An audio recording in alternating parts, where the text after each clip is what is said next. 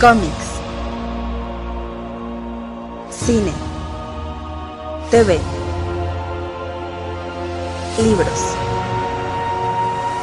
Hace mucho tiempo, los cuatro medios vivían juntos en armonía. Después, todo cambió cuando la nación de fanboys atacó. Solo los bloggers, maestros de los cuatro medios, podían promoverlos por igual. Pero cuando el mundo más los necesitaba, consiguieron trabajo y se desvanecieron. Pasaron los años y dos hermanos crearon un nuevo medio, un joven podcast llamado El Café Comiquero. Y aunque sus habilidades de comunicación eran buenas, tenían mucho que aprender antes de crear un mundo extraño. Pero creo que el Café Comiquero podrá mantenerlo así.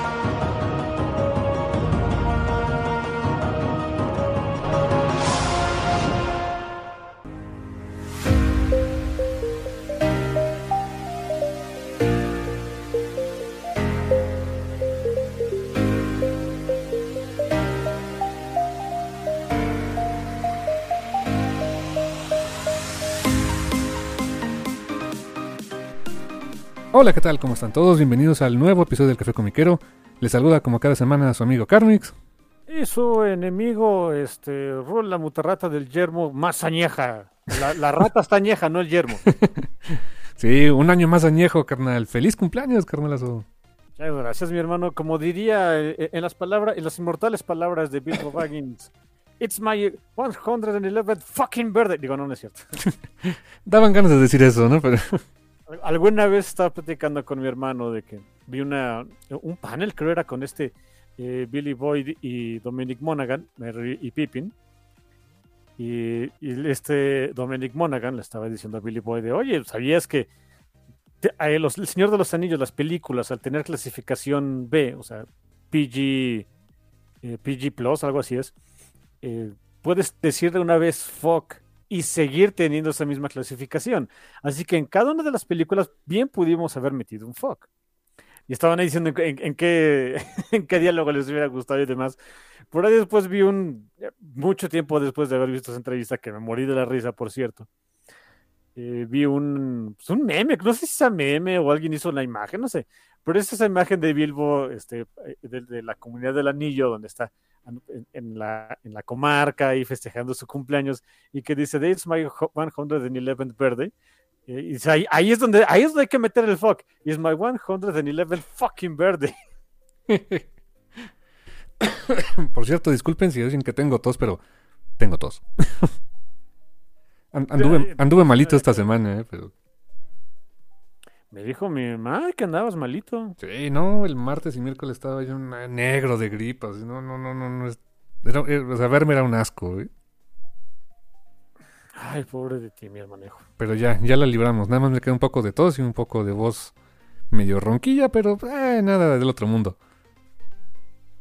Sí, nada más es eso, este, tengo algo de fiebre, me duele un poco el cuerpo, está escurriendo la nariz, que qué bárbaro, este, y tengo mucho sueño y hambre, pero de fuera todo bien. ¿no? Ligera jaqueca. Era jaqueca. Me ahorita que dijiste que, que ¿cómo era? Que, que, que- en la comarca, o sea, yo sé que así se llama en el Señor de los Anillos y o sea, me queda claro, pero cuando dicen la comarca me imagino siempre el Santos Laguna, o sea, No, pues sí, la comarca lagunera. sí, exacto. que ni le voy a ese equipo, pero bueno. Eh, no, no, pero eh, pasé una vez, no por, no por este Torreón, sino por este Gómez Palacio. Bonito, bonita ciudad, este, saludos para todos los de la comarca que nos escuchen. Me gustó sus ciudades, me gustó su, este, me gustó, bueno, por lo menos su Gómez Palacio me gustó. Tu comida. Sí, bueno, todo lo del norte se come rico, ¿eh? Oh, sí. Eh, también alguna vez de, chamba tuve que ir justamente a, la comarca, o sea, tuve- est- estuve entre Torreón y, Durango, ¿no? Y este y nos llevaron a comer a un, un puestito de, o sea, el, equivalente a un puesto de tacos X aquí en CDMX o zona metropolitana, pero de, de, de pura carne asada. Era vil carne asada y era una delicia absoluta, ¿eh? Sí, no tiene que ser este ni machaca, ni no, no, no, no, carnita asada, Oh, no, nada no. más. Al carboncito, no, qué, qué, qué cosa más rico. Saludos allá a, este, a Torreón. También me tocó esa vez eh, por chamba, eh, pues estaba yo trabajando para un, este, un contact center.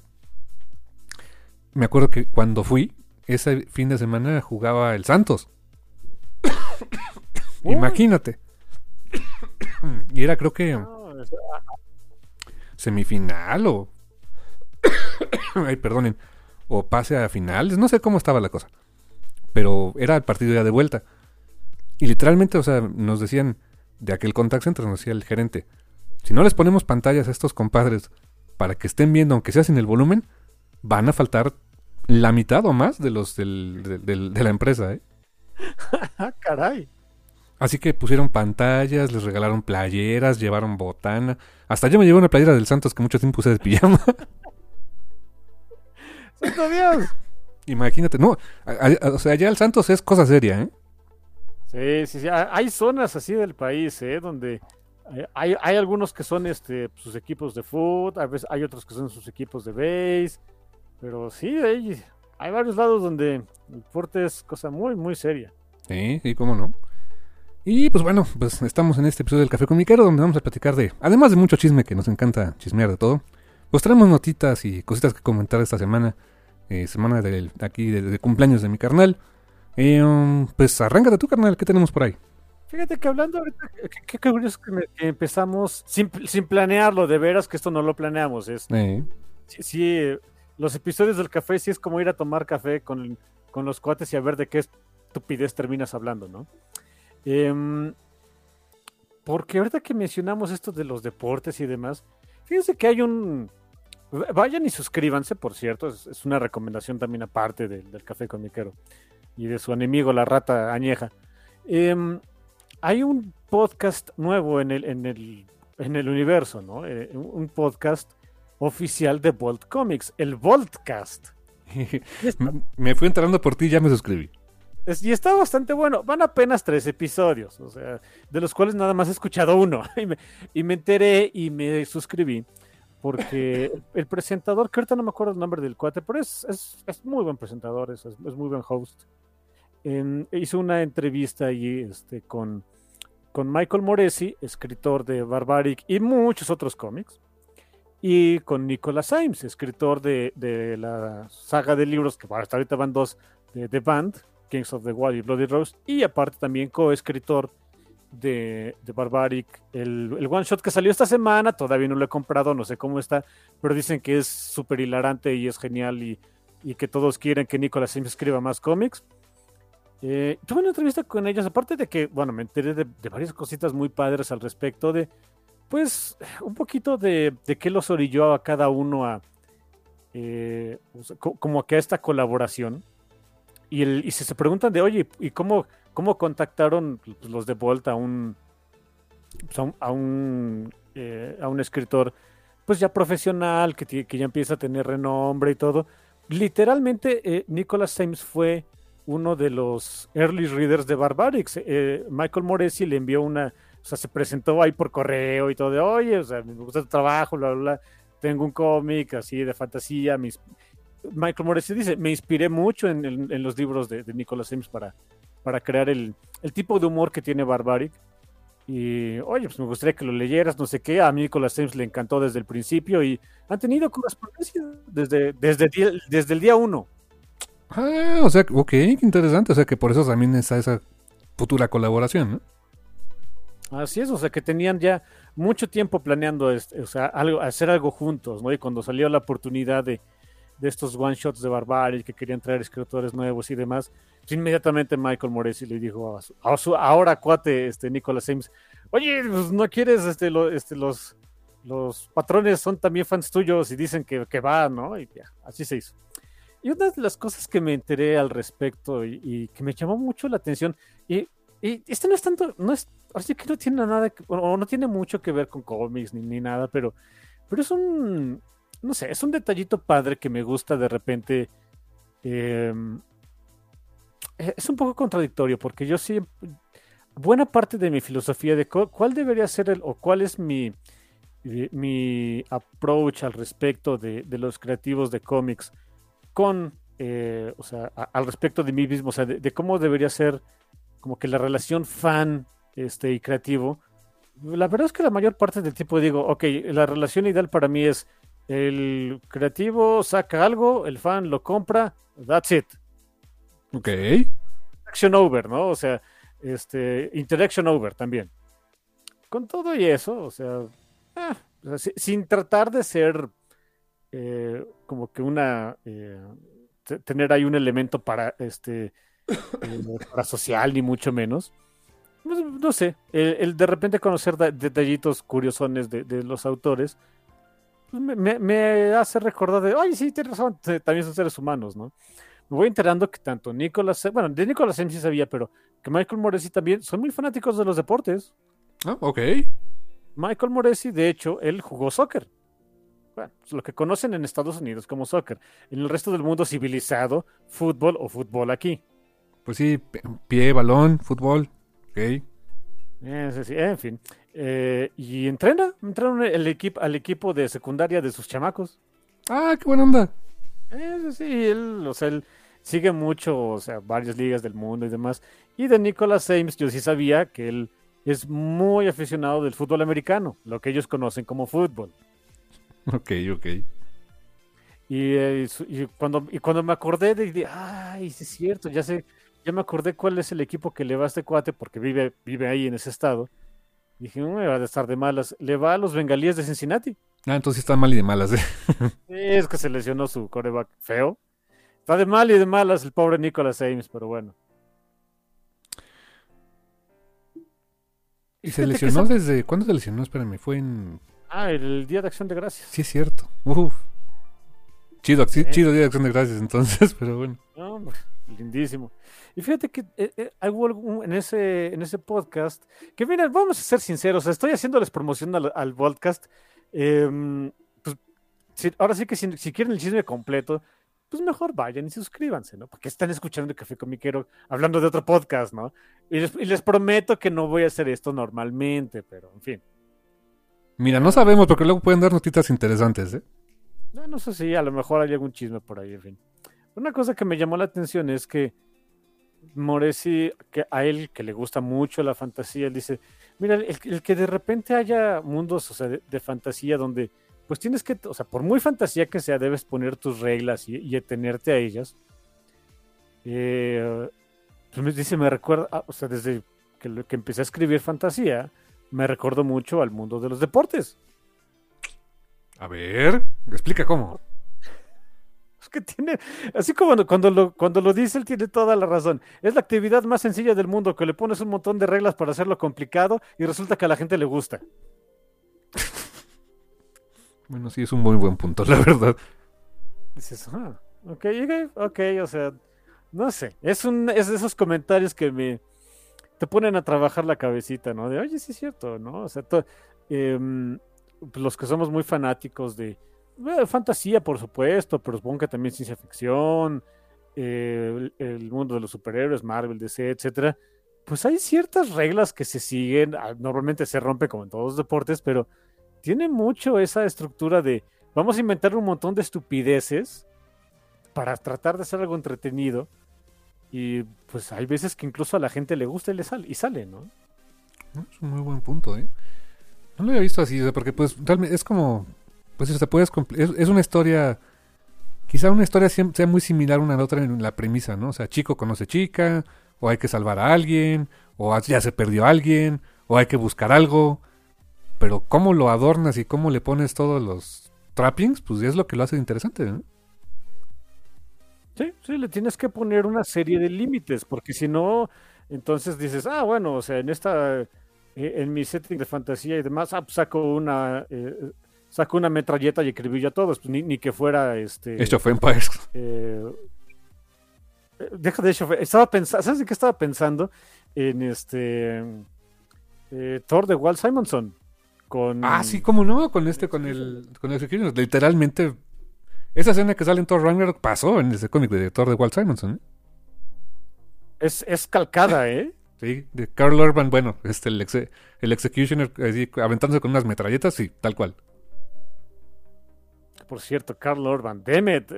El dude tiene más, este, Más rango que... más nerd cred que, que- que no, no sé, o sea, probablemente solo Carl Weathers, ¿no? Pues tal vez, ¿eh? Porque mira, a ver, él fue Eowyn, ¿no? No, Eomir, perdóname. Eomir. Fue, fue Eomer, Eomer. Ajá. Miranda Otto, por cierto. Cierto, fue Eomer. Fue este Dredd. Fue, obviamente, pues Billy Butcher. Billy Butcher, sí, cierto. Y este fue el Executioner. Oh my god. El Executioner. Eh, está cañón. No, y Carl Weathers, pues nada más se ha peleado contra un depredador. Contra...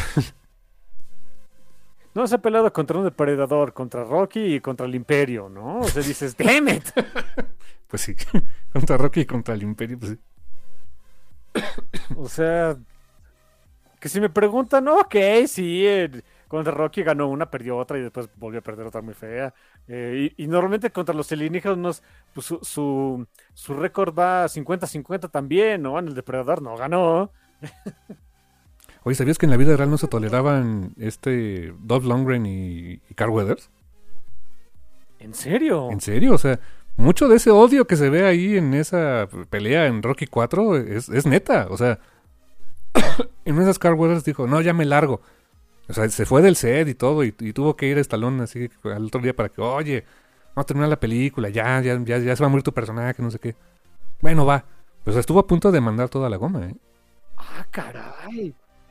Dicen, o sea, por ahí hay una escena de- en- dentro de la pelea de Apolo contra Trago, donde lo empuja, o sea, que como que hay un empujón y lo, y lo, lo- lo bota, que eso no fue, no fue fake, ¿Cómo crees? sí, Oh, fuck.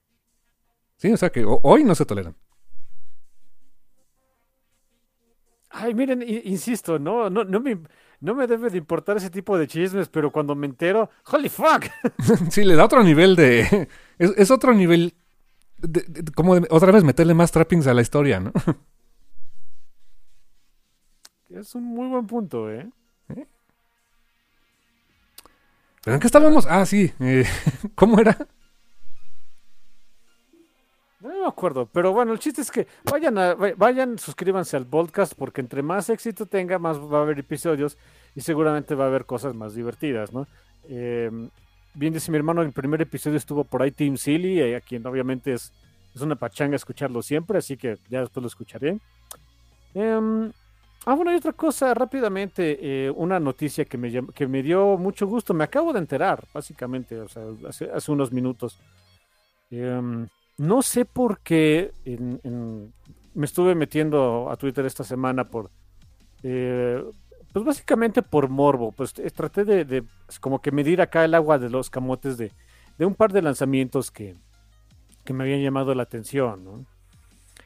Bueno, entre, ellos evidentemente, pues, sí Barbaric, pero aparte, eh, em, Crave, la nueva creación de, de María Lovet, y por alguna razón en esta semana, no sé de dónde y no sé por qué, y no me interesa saber, pero muchos andaban poniendo ahí como que en su, su Twitter ejemplos de, o sea, de por qué los cómics sí siguen siendo sexys, ¿no? O sea, siguen, siguen siendo hornies. Yo de, pues qué, qué, o sea, no sé. Les hace falta ampliar el espectro, ¿no? Porque pues, ahí tienes este Money Shot, ahí tienes Faithless, 1, 2 y 3. Este, ahí tienes la mitad del trabajo de Mir Candolfo, todo el trabajo de María Lobet, en fin. Casi todo el Y no- trabajo de esta, ay, ¿cómo se llama? Luana Vecchio. Bueno, mira, o sea, sí, por supuesto. Pero hay, hay, un, hay, niveles de hay niveles de magnitud en donde ya no me siento muy cómodo lo de Lovesick. Y, bueno, y también los fanarts, porque por ahí luego me, me compartiste por ahí un fanart de, de Dead y uno de Satana y dices, holy fuck, man. So- son comisiones. Ah, commissions, ok. Y se las comisionan. Y una vez me puse, eh, tiene, ahí su- o sea, pone luego sus videos de, de su, de su proceso. Son acuarelas. Ah, la madre, ok, qué bien. O sea, sí, tiene, tiene una capacidad artística esa señorita impresionante. Una vez me estaba diciendo mi hermano, oye, ¿cuándo, como, ¿cuándo crees que cobre? No tengo ni idea, pero cuando, ya, cuando un, un número debe ser caro y cuando un artista de cómic te dice, yo no acepto comisiones este, directas, tienen que ser a través de mi representante que es este, Cadence Comics Art, eso te significa que está todavía más caro. Mm, sí, seguramente. Está canijo. Pero bueno, al, al respecto, estaba, les iba a decir de em, lo, acaba, lo acaba ahí de, de postar María Lobeta en todas sus redes sociales. Y Crave se agotó. Ah, ¿cómo crees? ¿Ya? Ya no hay, viene segunda, eh, y obviamente Image está súper contento y feliz. Y ya, este, de, oigan, de- chill the fuck out, va a haber obviamente este, segunda impresión. Porque si el número uno ya se agotó. O sea, si lo- los que estén ahí en su, en su tienda de cómics de confianza, ahí al- a- en el display, pues perfecto, esos son los que existen, porque de la primera edición ya no hay más. Wow. para que veas el jale que tiene. Mira, no sé honestamente, ah, y ahí me gustaría, este, pues un poquito tener tu opinión. Yo lo que, lo primero que me puse a pensar es de, oye, ¿qué jale tiene María Lobet? O sea, para que su cómic, eh, que pues ya sabemos cómo son, ¿no? O sea, todos horny, todos raros, pero, pero que se haya agotado. Y después me puse a pensar, bueno, no sé si sea la, la fama y, y la buena fe que le tiene, pues, el, la gente que compra cómics a María Lobet o que la gente que compra cómics somos una bola de morbosos infelices y donde nos dicen, hey, this is porn y ahí vamos, ¿no? No sé. Yo digo que ambas. Yo digo que es una combinación de ambas, ¿eh? Ok. Porque mira, te voy a decir, o sea, hay, o sea, María Lobet suma ese fenómeno de otro tipo, de otros artistas, que vete a saber de qué trata el cómic del artista en cuestión o del escritor en cuestión. Ahí vas. Le hace María Lobet, es Daniel Warren Johnson, es un buen ejemplo. Eh, y podría decirte que hasta del personaje, porque también este el número 5 de Conan the Barbarian, el- ya con el, el nuevo arco eh, de Jim Sub con este mm, Doug Redwaite, iba a salir hace dos semanas. Se retrasó. Salió esta. Y ya se acabó. Ya no hay. Ya, entonces, ya anunciaron segunda impresión con otra con portada de Liam Sharp. No, ese cómic de Conan, lo- los de Titan, ¿verdad? Titan Sí. están... Pero fíjate, yo creo que, o sea, tiene mucho que ver tanto la temática, eh, el creativo y también, pues, el, el morbo, porque también Conan, pues, también se presta para, pues, o sea, como que salirte del molde, ¿no? O sea, como que no nada más quieres ver así lo PG-13, lo limpio, lo que no, o sea, quieres algo más rudo, ¿no? En, en varios aspectos, ¿no? Yo diría que sí, y sabes que incluso no tiene que ser porno, o sea, a eso vamos, ¿no? Em, Daniel Warren Johnson y Transformers, Ajá, exacto. Creo que es otro buen ejemplo. Eh, sí, o sea, y, y- y prácticamente digo, lo que esté haciendo el señor, eh, el señor Daniel, perdón, Daniel Warren Johnson, lo buscan, buscan su trabajo.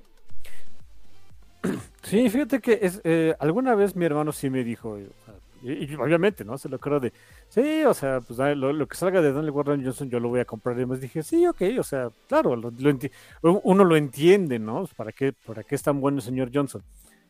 Em, y, y me acuerdo que es- es una anécdota muy, si quieren, muy personal, o sea, muy, muy anecdótica, pero ahí les va, o sea, se me hizo bien, bien curioso que el, el mismo día que mi hermano me, me- me dijo eso, o un, o un par de días después, fue cuando Daniel Warren Johnson anunció que iba a salir este Transfo- o sea, que iba a ser una, una serie nueva de Transformers.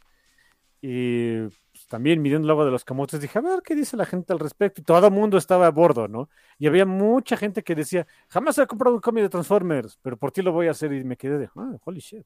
Yo entre ellos, ¿eh? Ah, ok. Yo no quería comprar como de Transformers, y mira, aquí estoy, ¿no? Damn. Y con María Lobet, pues yo creo que también pasa eso, ¿eh? O sea, su arte ya es, o sea, ya lo, ya, ya, ya es inconfundible. Digo que hasta la, la, vez que vi portadas de unos libros de una serie de novelas, la que te contaba de Ana de las Tejas Verdes, portada, contraportada y algunos interiores ilustrados por María Lobet en un estilo bastante free, este, safe for work. Sí, sí, sí. ob- Obviamente, o sea. Pero es indiscutible, o sea, ves su trabajo y es más, en la contraportada del libro este, incluye ilustraciones de la autora, de, de la autora española María Lobet. O sea, ya tiene nombre la señora, ¿eh? Fíjate que con todo y eso, creo que, creo que tienes razón. Es una combinación del autor, la temática y personajes, cuando, cuando son personajes ya conocidos, ¿no? Sí. Ok. Que no siempre pasa, porque pues después tener títulos como Spider-Man y que ahorita ah, desde hace tiempo está bastante malo, ¿eh? Sí, como que ahí, ahí también ahora depende de la temática, ¿no? Dices, Spider-Man, eh, ok. Ok, hay un cómic de Spider-Man con este casado con Mary Jane y con chamacos y todo el mundo va, ¿no? Ah, ándale, exactamente, así como que el Spider-Man que siempre debió ser, ¿no? O también es de Spider-Man solito. Eh, Spider-Man haciendo team up con Miles Morales. ¡Ah, holy fucking shit! Pues ya todo el mundo vio el maldito juego, ¿no? Así es que. Sí, es cierto. fíjate, ok, ya estamos empezando a darle el clavo, ¿no? este, desenredando el hilo negro. Um, sí, creo que sí ah, puede haber personajes muy este, famosos y demás, pero a menos que le des un spin que sea, no quiero decir popular, pero em, que tenga algo de especial para la gente, como que no va, no, va a despegar, pues. Exactamente, necesitas algo, un algo, y, la fórmula, no hay una fórmula. Puede ser el escritor, puede ser el dibujante, puede ser el, este, el, el giro que le quieren dar a la historia, el combinar un personaje con otro. Este, que, sea más sexy, que sea más porno, no sé. Pero, ¿algo funciona? ¿Verdad que dijiste eso? Me quedé de. Oh, Dios, el, ejemplo que se me vino a la mente, pero bueno. Em, la serie de Iron Man no le estaba yendo mal, o sea, estaba bien, bien para estándares de Marvel, nada, nada fuera de lo normal. En el momento en el que meten los mutantes, en particular Emma Frost, triste cómic se fue para arriba en ventas. Pues sí, porque el morbo de, a ver, a ver, a ver, como con Emma, ¿no? A ver que ella Scott este, no le está importando. Técnicamente no le importa ahorita nada a Scott, pero bueno. Así este. ¿Y, y, cómo va a pedir su mano? ¿Con un anillo de diamantes? Técnicamente fue con un. Si quieren saber el, chisme, técnicamente fue por error y fue por un. Fue con un anillo este que suprimía su, su señal, o sea, sus poderes para que no detectaran que es mutante. Hmm. Ok. Muy divertido, por cierto. Bueno, de mutantes, ¿te, supiste el último chisme mutante? Ha habido muchos chismes mutantes. Pues el chisme mutante de Nightcrawler, de uno de tus favoritos. Es, es mi primer eh, mutante favorito, de hecho. Imagínate. Desde que lo vi por primera vez en este Spider-Man and His Amazing Friends, cuando están en la mansión X y sale. ¿Cómo le decían aquí en México? Ay, en la serie no me acuerdo, pero aquí le decían merodeador nocturno. En los cómics. Creo que sí, también. Creo que es el merodeador, creo que en la serie. Sí, ¿verdad? Sí, o sea, bastante. Literal. Literal, está bien, no hay ningún problema. Desde que lo vi todo rarito y oso, y que. Y, pero que estaba, o sea, eh, tenía todo para ser acá este maligno y diabólico, pero que era todo pachón y se la pasaba haciendo bromas, dije, este es de los míos.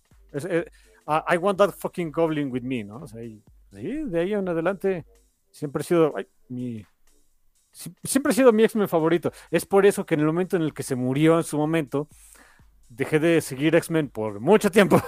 Ah, eso fue en Second Coming, me parece, sí, ¿verdad? Sí, sí, sí, lo mata Bastion. Y ahí dije, ah, ok, termino de leer esto y al garete. Y luego Bastion, que te re que te caía, ¿no?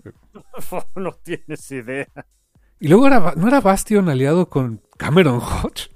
Tienes absolutamente la boca atascada de razón. Ya entenderás por qué terminé muy mal al respecto con los mutantes en ese momento. Creo que sí. Creo que tu nivel de odio hacia Cameron Hodge es comparable al mío de contra Arcade. O a Shadow King. Odio a ese loco. Y te iba a decir, más, eh, eh, sé que te cae peor Shadow King. Va más por ahí, ¿eh? Sí, dicho eso, la verdad es que ese ron de Vita Yala donde salió Shadow King, ok, Está bien. Nada más que con la primera vez que lo vi que salió dije, otra vez este mal. Pero bueno, no se fueron por lo... Por lo fácil, ¿no? Por lo fácil, exacto. Como es, no dice por lo fácil con Nightcrawler, fue el chisme mutante de la semana. Sí, porque... Bueno, tú tenías otra idea incluso. es que yo no sabía. Miren, ahí les va. O sea, tan me mantuve muy, muy lejos de lo mutante por muchos años, que yo, yo tenía todavía en la cabecita, hasta esta semana, que ese como especie de teaser o misdirection que habían puesto en, en Age of Apocalypse, fíjense de qué época les estoy hablando, en donde aparente, donde por bueno, dentro de la serie de Excalibur, eh, se daba como que a entender que el padre de Nightcrawler era Craydon Creed, eh, Sabertooth. Ujú. Víctor, porque Graydon era el otro hijo.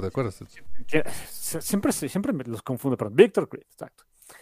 Eh, y yo me quedé con esa idea toda la vida, desde que leí Age of Apocalypse hasta esta semana. Me quedé con que esa era el, la explicación más aceptada sin ser oficial de, de la paternidad de Nightcrawler. Me voy enterando que no.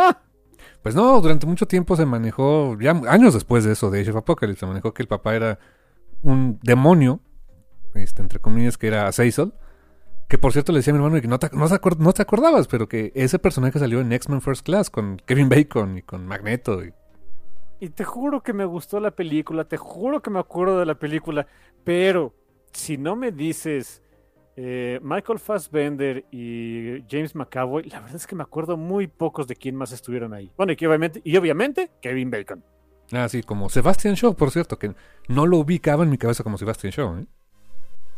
Sí, ah, mira, también, también desde ahí está chistoso, ¿no? Pero bueno. Sí, exacto. Y, y la verdad es que Azazel sale en, no sé, creo que tres, tres escenas. O sea, tiene muy poquita participación, pero lo mostraban teletransportándose igual que Nightcrawler. O sea, era también en- a nivel películas era el foresh- foreshadowing de quién, er- de quién era su hijo, ¿no? Eh, eh, sí, ya, o sea, en retrospectiva, sí, por supuesto, tienes toda la razón. Y yo una memoria horrible, pero bueno. Pero el caso es que todo eso pues ya no cuenta, porque resulta que en, en un cómic nuevo que, se- que es X-Men Blue Origins, jeje, Blue, eh, ok, eh, que donde sale Nightcrawler, versión Spider-Man, ¿eh? o sea, Spidey Crawler, pues Mystique le revela la verdad de su origen. Resulta que su madre es Destiny y Mystique es su padre. Eh, Que por cierto, el cómic lo escribió Cy Spurrier, ¿eh? Sí. Eso, eh, el, el buen Cy. Tenía que ser Cy Spurrier, es el que siempre toma riesgos, ¿eh? Y, fíjate que Cy Spurrier es un escritor que asocio con Nightcrawler. Sí, sí, sí, sí, desde eh, Way of X en adelante. Y pues la, la noción es que, pues sí, o sea, en, en- en algún momento eh, Destiny y Mystique deci- decidieron tener un hijo y pues Mystique, que se puede transformar en hombre o mujer o lo que quiera, pues es el padre de Nightcrawler. Que hoy ya no hace tanto ruido. De hecho, por ejemplo, si, leyeron Invincible, hay algo de eso con un personaje, ¿no? Sí, sí, sí, claro, tienes absolutamente también toda la razón. Eh, si ustedes, digo, eh, en otro contexto, ¿no? Si ustedes este, jugaron la eh, súper exitosa serie y súper vendedora serie de videojuegos Mass Effect, bueno, hay una raza de, de seres monosexuales, las Asari. Adivinen cómo se reproducen, ¿no? Eh, por ejemplo. Ahora, hay, eh, pues es, pues, le hicieron muy rebuscado para que lo de Azazel no fuera tan fake.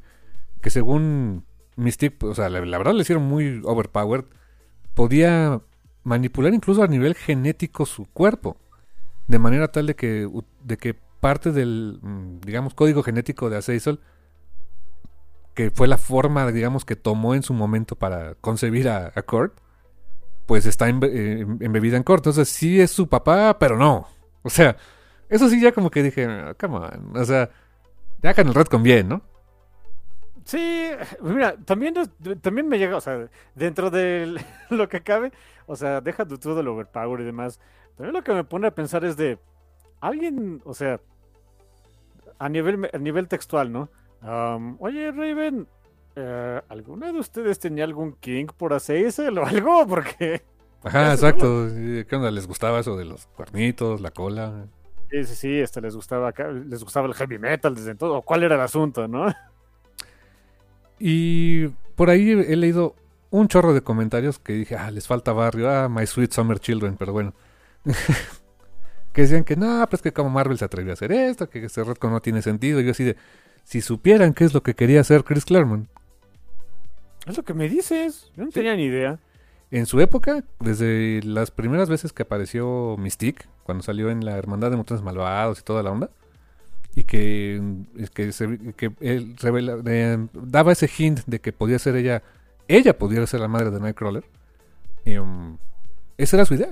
El plan original era que Destiny fuera la madre y Mystique fuera el padre, que se hubiera convertido en hombre, la embarazara y ya. Ese era, sin tanto a Azazel y todo ese rollo, porque ni existía la idea, ¿no? Pero ese era, ese era el punto al que quería llegar eh, Chris Claremont.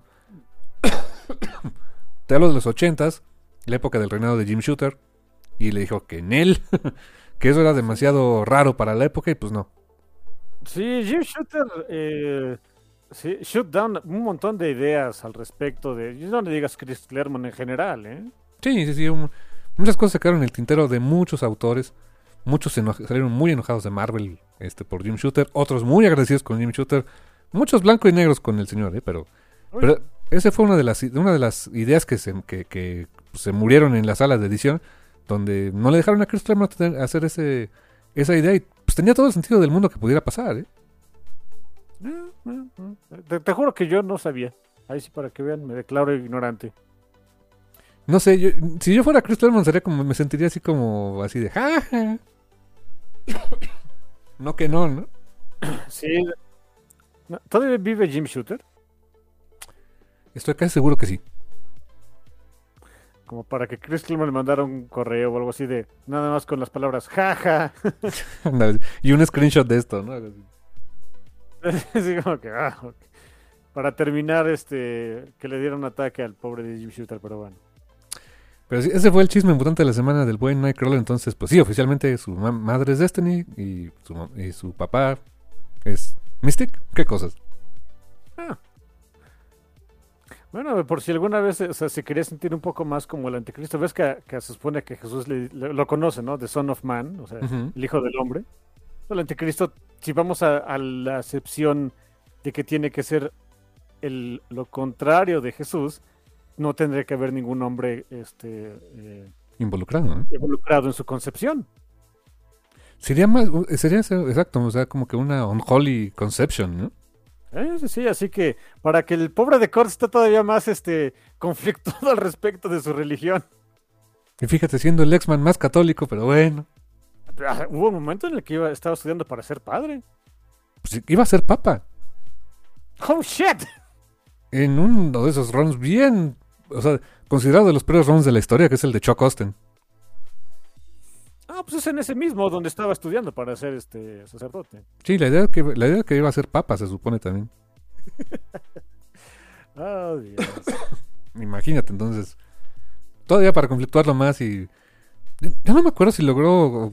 Quería ser como su religión, ¿no? El Way of X, de hecho, ¿no? O sea, sí lo logró, pero decidió, a lo mejor no es religión, es una este, eh, eh, filosofía eh, que voluntariamente puede- pueden seguir, pero que los, rec- lo recomiendo ampliamente. Pero no es religión. Así de. ¿Es una secta? Sí. Es decir, es una secta. Dentro de, las, dentro de la otra secta, Sí. Pero bueno, pobrecito Nightcrawler en ese sentido, pero está chido. Le, le añade más capas al, al, al de por sí muy interesante Elfo Azul, ¿no? es todavía otra razón para que sea de mis personajes súper, súper consentidos. Nunca se me muera otra vez Nightcrawler. Y no. ¿Y qué más tienes por allá, mi hermano? Em, una cosa que me comentaste, y bueno, si me, si me había enterado, nada más vi la noticia, este, no sé si porque tuvo mucho éxito, porque, o porque, eh, o, o por quién puso el nombre para hacer la, la miniserie, o qué onda, pero va a haber una continuación de la miniserie de eh, Miss Marvel de New Mutant que acabó esta semana. Pues va a haber continuación. Sí, exactamente. Va a haber cinco numeritos más. Una nueva miniserie que se va a llamar Miss Marvel Mutant Menace. O sea, MMM. M. Mm. Oye, sí Eh, es cierto. Ve- Parece que es un cómic este, que, que mencionas como cuando va- vas a comer este eh, en el día de acción de, después de comer en el día de acción de gracias, ¿no? Mm. Son cuatro M's. Mm, sí es cierto. Eh, y escrito otra vez por Iman Belani. Ujú. Eh, Iván Belani y Xavier Pirzada, que es eh, escritor de, uno de los escritores de la serie de TV. Y esta vez el artista es Scott Gotlewski, es nuevo artista. Y las portadas van a ser otra vez Carlos Gómez. Sí, este, te digo, o sea, honestamente, no sé si el cómic tuvo éxito por eh, porque, si, porque ha sido Miss Marvel, porque era este Iman Belani quien lo escribió, vete a saber. Pero está pachón. Honestamente está pachón. Sí, yo nada más compré el primer número para ver qué onda. Este, porque dije, no, pues no me espero al trade paperback. Pero sí me gustó el primer número, la verdad. O sea, te- y la verdad me lo quería porque era una portada bien bonita. Porque todas hacían homenaje a algún momento de los X-Men. Y es, es una portada donde está haciendo homenaje a, a la primera aparición de Dazzler. Ja, ok, eso está padre. Y no, no, no me preguntes por qué, pero me gusta Dazzler. Ah, em, sí, que- que- o sea, qué bueno, por supuesto. Siempre, siempre me da gusto saber que, que personajes como, Ma- como Dazzler tienen, tienen fans. No me preguntes qué está haciendo ahorita ella, ¿eh? No, ni yo sé, pero ¿sabes qué sí sé? Que el año que viene va a salir un ómnibus. The Dazzler Omnibus. Ja, Con Bueno. toda su serie. Oh, fuck, ok. Que fue larga, ¿eh? Fue larga, larga y amarga. Se enfrentó a Galactus, por ejemplo. No fue amarga. Estuvo, dice que está padre, no sé. Eh, incluye la, la primera novela gráfica donde apareció. Este, creo que la primera aparición como tal no, porque es parte de la saga de Dark Phoenix, pero, pero sí. O sea, es, es uno de los ovnis que sí quiero en mi colección, la verdad. Por cierto, estaba siendo un poco sarcástico. Dazzler ahorita está muerta, como el dodo. Ahora sí. De, de hecho, la vimos morir en, en la Hellfire Gala más reciente. Era parte de los X-Men y se los tornan a todos. Va a salir un cómic el año que entra que se llama Dead X-Men, con esos X-Men que estaban muertos, pero que ahora ya no. Mm, entre ellos estaba, creo que Juggernaut, ¿no? Eh, pero él no está muerto, él sigue este, vivito y coleando. ¿Cómo vas a matar a Juggernaut? Bueno, sí. O sea, tú sigues. Sí, no, no, no me refiero a, a nivel metatextual, muy literalmente, el tipo es casi inmortal. ¿Sigue teniendo la gema de Citorrak y todo eso o ya no? Ya no la necesita, absorbió el poder de Citorrak. Oh my god. Porque te Sí, acuerdas o que un tiempo Colossus tenía el poder de Citorrak? ¿Eh? Él era el, él- era el, el Juggernaut. Sí. Y cre- creo que a raíz de ahí es donde, o sea, por- o sea, no sé bien cómo estuvo el asunto, pero a raíz de ahí, por lo que este Kane Marco mm, ya no necesita la gema de Citorrak para ser Juggernaut, o sea, ya es parte de él. Mm. Por lo cual dices, bueno, todavía más razón para decir cómo vas a matar a esta cosa, ¿no? Eh, pero todos los demás X-Men que sí estaban muertos, que, que sí mataron, van a tener su serie que me, me llamó que se llama Dead X-Men. Que regresaran como zombies o qué fregado. Ve tú a saber, este, pero bueno, pues la alineación pues, son los que estaban, los que, los que iban a hacer, ¿no? Este, está Jubes, Dazzler, eh, Prodigy. Este, sí, este, Align, eh, Frenzy y Cannonball. Ay, el pobre de Cannonball. Sam Guthrie. En general, toda la familia Guthrie, siento fe siempre por ellos, ¿sabes? Sí, siento que son como. O sea, no son lo- como los Kennedy en el sentido que sean como la realeza de los mutantes, pero como que es- ellos siempre quieren ser héroes mutantes. O sea, dan lo mejor de sí, pobrecitos, ¿no? Y siempre terminan muertos. ¿Quieren sentirse súper mal? Lean este New X-Men Academy X de Chris Just. Ah, sí, cierto, ahí, ahí sí, cierto. Ahí, ahí le va, o sea, ya le iba mal a la familia Guthrie. Este Chris Just decía, uy, no han visto nada, ¿no? Oh, Rockslide Sad. oh, Rocklight Sad, definitivamente. Pues sí, sí, sí, está ese asunto. Em, ¿Qué más? ¿Qué más? Tenemos todavía un par de minutos, unos cuantos minutitos. Si nos da la gana, ¿no? Exacto. No, no es como que tengamos al productor a- este, atrás de nosotros, ¿eh? Ah, no, o sea, técnicamente sí, pero los productores somos nosotros, ¿no? Así que se aguanta, ¿no? Pero algo, no sé, ¿algo más que quieras comentar? Ah, sí, este, en recomendación de novela gráfica que va a salir a principios de año, o sea, pues ya en un mes y cachito. Me llamó mucho la atención porque, bueno, te voy a contar. La cosa es que, va a empezar, es de First Second y se va a publicar en dos formatos simultáneos, en hardcover y en softcover. Eso ya es raro. Eh, en hardcover salen 26 dólares, en paperback salen en 18 dólares, obviamente la diferencia de precio. La historia se llama Lunar New Year Love Story, una historia de amor del año, año lunar. Eh, y es una historia, es una comedia romántica, una comedia romántica con algunas este, eh, cosas medio ahí como de realismo mágico y meten muchas cosas de diferentes culturas orientales, pero que viven en Estados Unidos, o sea, no son... O sea, no es como. eh, es un como triángulo amoroso entre. eh, hay nacionalidades vietnamitas, coreanas, chinas, pero todos son en Estados Unidos, o sea, son inmigrantes o descendientes de. Y e- es bien curioso que toda esa mezcla de culturas y que se hagan funcionar. Está muy interesante la premisa, me gusta. Eh, lo ilustra eh, Leugen Pham, que es eh, artista de una, una novela que se llama Real Friends. No, lo, no conozco el trabajo, pero el arte se ve muy bonito, o sea, se ve muy padre su arte. Pero el selling point para mí es que quien lo escribe es Jin Luen Yang. Sí, no es mala onda, pero el cómic que escriba Jun Yang inmediatamente le echo el ojo, ¿eh? Sí, sí, sí, o sea. Y, y más porque sabemos que publicando con First Second tiene ya su, tiene un ratito publicando con, con ellos, les dan como que le da su espacio para que haga bien sus cómics, o sea, sus novelas gráficas cuando tengan que salir. eh, o sea, como que le le da el formato adecuado a sus productos. Eh, eh, No sabía que quería esta novela gráfica, pero definitivamente la voy a querer, ¿eh? Sí, lo que pasa es que Jin sí se siente muy, muy a gusto con ellos, porque le- en sus palabras alguna vez sí lo, escuché también, lo leí creo en una entrevista, le dan mucha libertad, o sea, para eh, en concepto, este, en tomarse su tiempo, y ahí uno entiende el, el por qué esta novela gráfica va a salir en dos formatos simultáneos. Yo, mi hermano, es, pues, es difícil que una, que una editorial se aviente a decir, voy a sacar un, un producto completamente nuevo y va a salir tanto en, en formato hardcover como en softcover al mismo tiempo. Cualquier otra editorial, sobre todo editoriales de, de prosa, por ejemplo, eh, primero siempre saca la edición en, en hardcover, una edición limitada, y ya después, si el, si el libro tiene éxito y demás, pues empiezan a salir las ediciones en softcover. Es raro, es difícil que salgan las dos al mismo tiempo. Eso te habla del nivel de confianza que tiene esta editorial en el trabajo de Jin, ¿no? Exactamente, exactamente eso. Entonces, sí, 9 de enero está planeada para, para salir esta historia. Me llama la atención.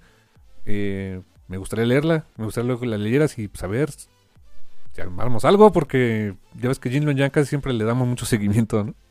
Sí, es- eso- No, no digo que esté este, ya firmado, pero casi, casi.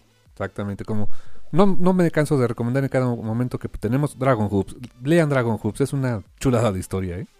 Eh, sí, sí, este, incluso si no les gusta el básquetbol o no saben nada de básquetbol, no importa, ustedes veanlo. Sí, exactamente. Y si les gusta el básquetbol, uff, lo van a disfrutar como no tienen ni una idea, ¿no?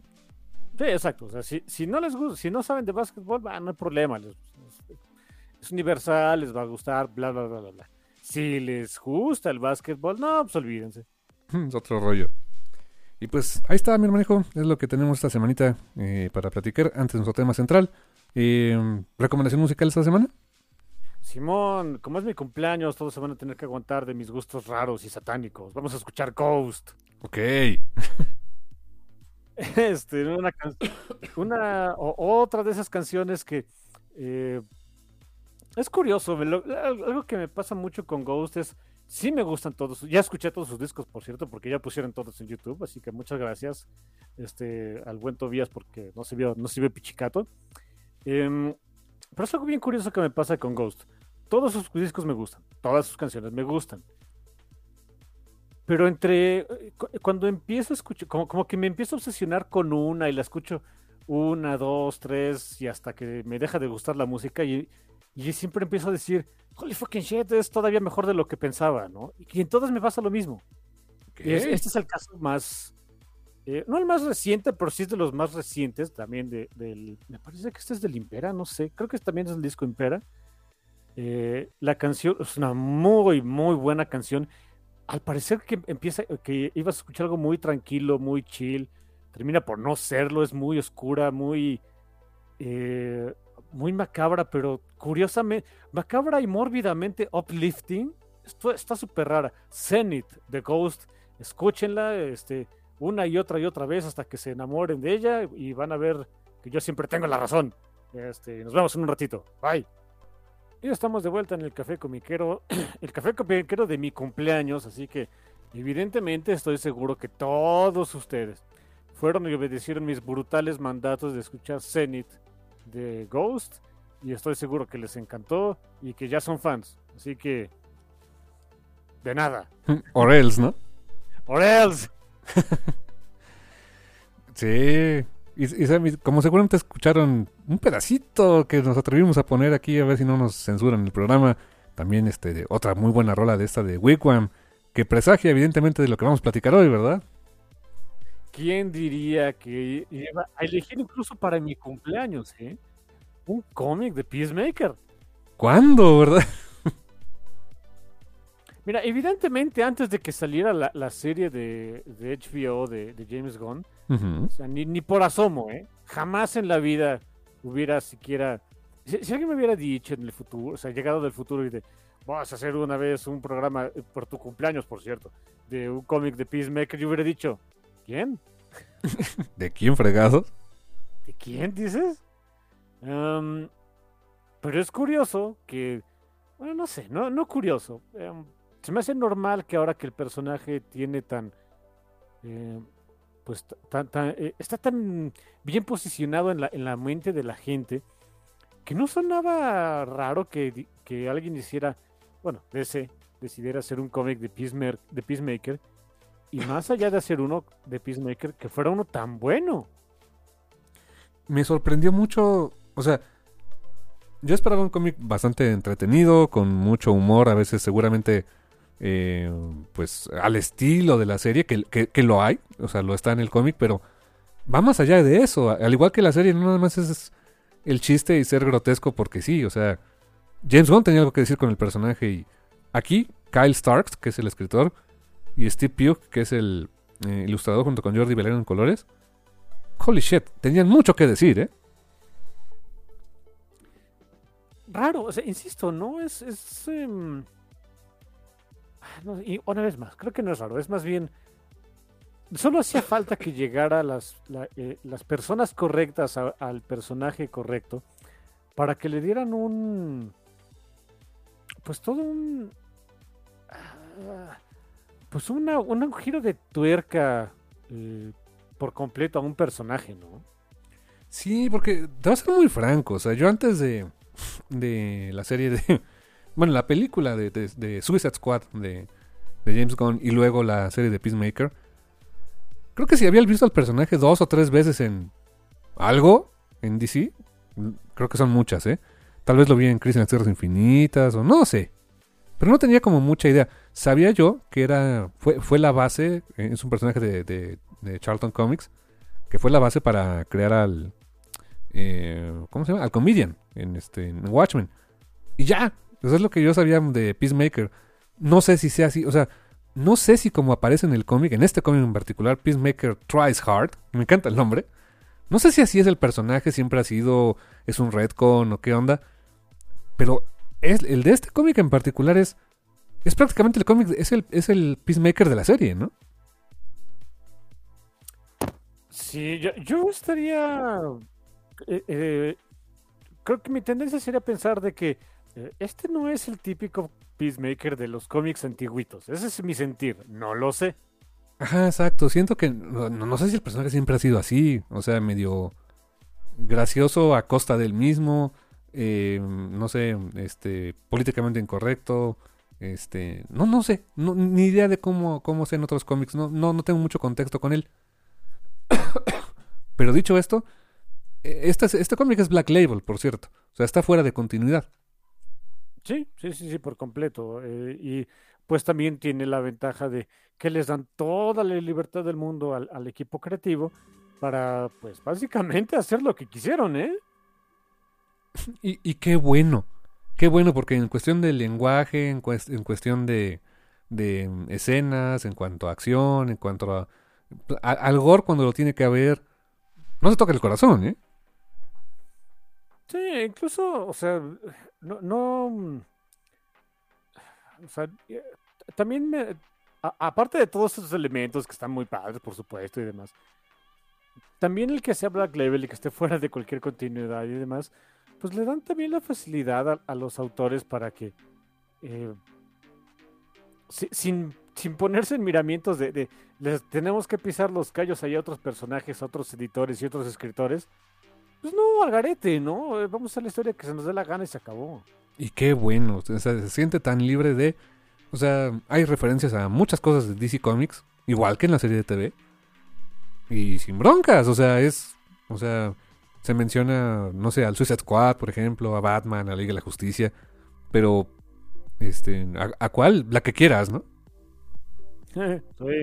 Y, y, ahí, ahí, para que veas, siento que eso es bastante curioso, porque lo he dicho más de una vez, ¿no? El, uno de los appeals, de, de, los, de las cosas que hacen a los cómics de Marvel y DC tan, eh, pues tan longevos y que se sigan manteniendo en, en la mente de la gente, pues es precisamente esa sensación de estar, eh, de que pueden estar todos conectados, ¿no? De que en el momento menos esperado puedes llegar a ver este, eh, por ejemplo, en Peacemaker, puedes llegar a ver a Peacemaker, de repente, no sé, encontrarse a Aquaman en una marisquería y decirle de cosas de you fuck fish and shit, ¿no? Lo que sí haría, ¿no? Lo que totalmente haría Peacemaker. Es, así que, eh, pero cuando llega de repente uno de estos cómics que, o sea, sí, o sea, vaya, estos son parte de la compañía y son sus personajes, pero que realmente no afectan a ningún otro cómic. Eh, de todas maneras lo sientes pachón y refrescante.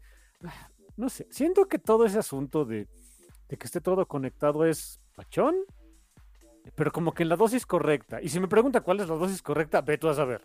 Pero por lo menos aquí funciona. O sea, aquí tú sabes que existe una Liga de la Justicia, existe un Batman, existe lo que tú quieras, pero eh, ¿le, pega al Batman que estás leyendo? No. No, no, para nada. Y también es otra cosa que me, acuerdo cuando, cuando te comenté que vamos, a hacer un programa de esto, no, no te di opción, ¿no? Estar le va, pues total, ¿no? ¿Qué, ¿Qué tan malo puede estar? Al poquito rato leíste el primer número y dices, oye, pues me acuerdo que me comentaste de que estaba pachón, se te hizo muy divertido, etcétera. Y dije, ok, en mis adentos, ¿eh? ahí, ahí te va la confesión. Yo sí estaba pensando de, deja que este cuate llegue por lo menos al número 5. Ah, vamos a ver qué onda. Porque no deja de ser divertido, no deja de ser Ball to the Walls, Patchet Crazy. Eh, nunca deja esa, esa parte de lado, no. Pero empieza también a meterse pues lo que, eh, como, como en una historia incluso del estilo de James Gunn, sí haces muchas ridiculeces, pero en el trasfondo de esas ridiculeces hay mucho corazón. Sí, y honestamente, pobre tipo de Christopher o sea, sí te da cosa. Termina por darte cositas, sí, claro. Sí, porque hay, hay, toda una...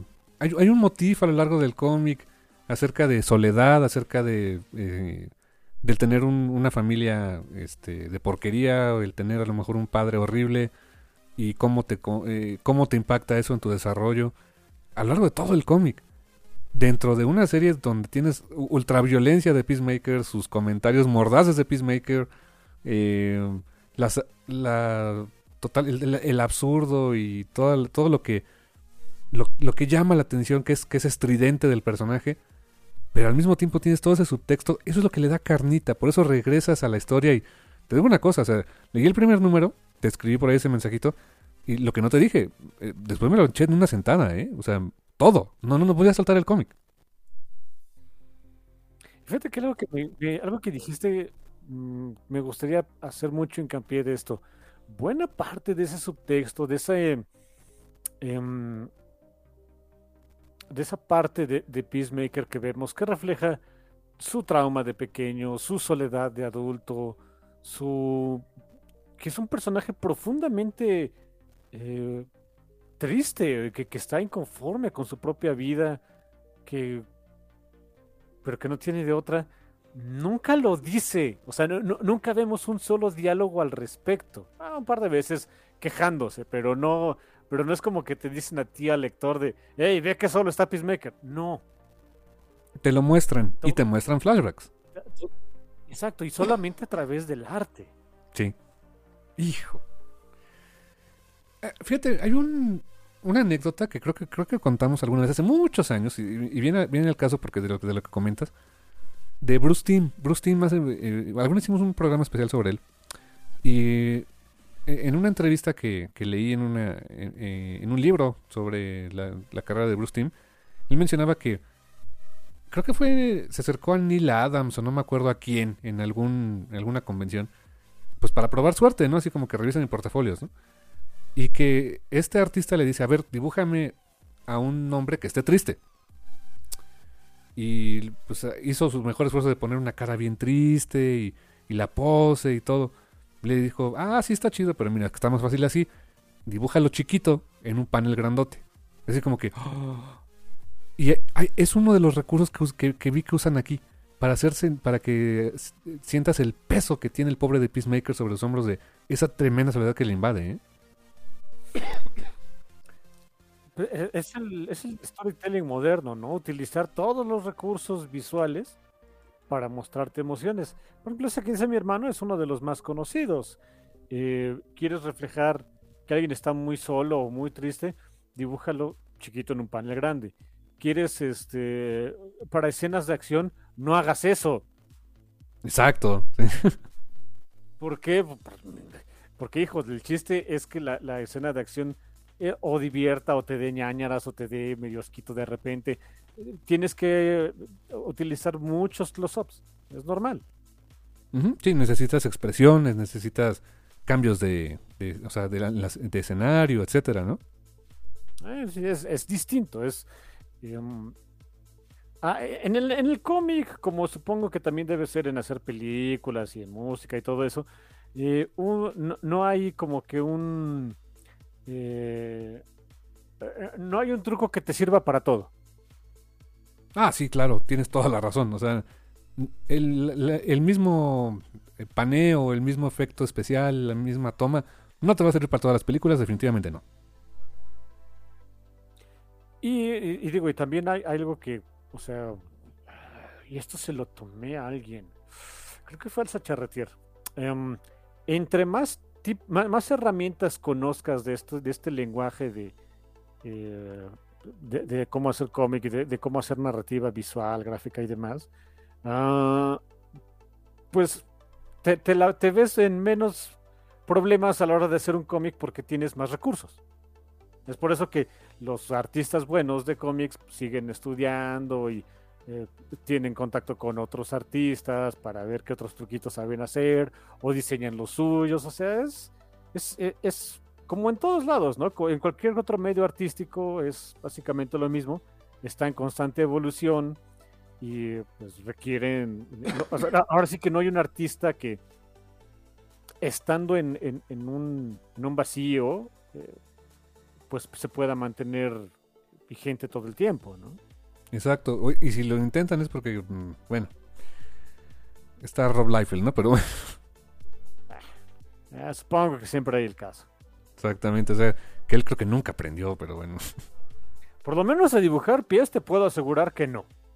Y es, bien chistoso porque cuando estaba en Hawk and Dove, que tenía un editor, pues lo obligaron a hacer cosas, o sea, dices, ¿a poco sí es Liefeld?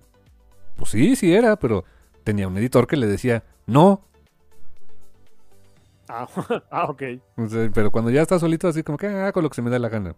Y, y fíjate que ese hago lo que se me da la gana es también muy Peacemaker.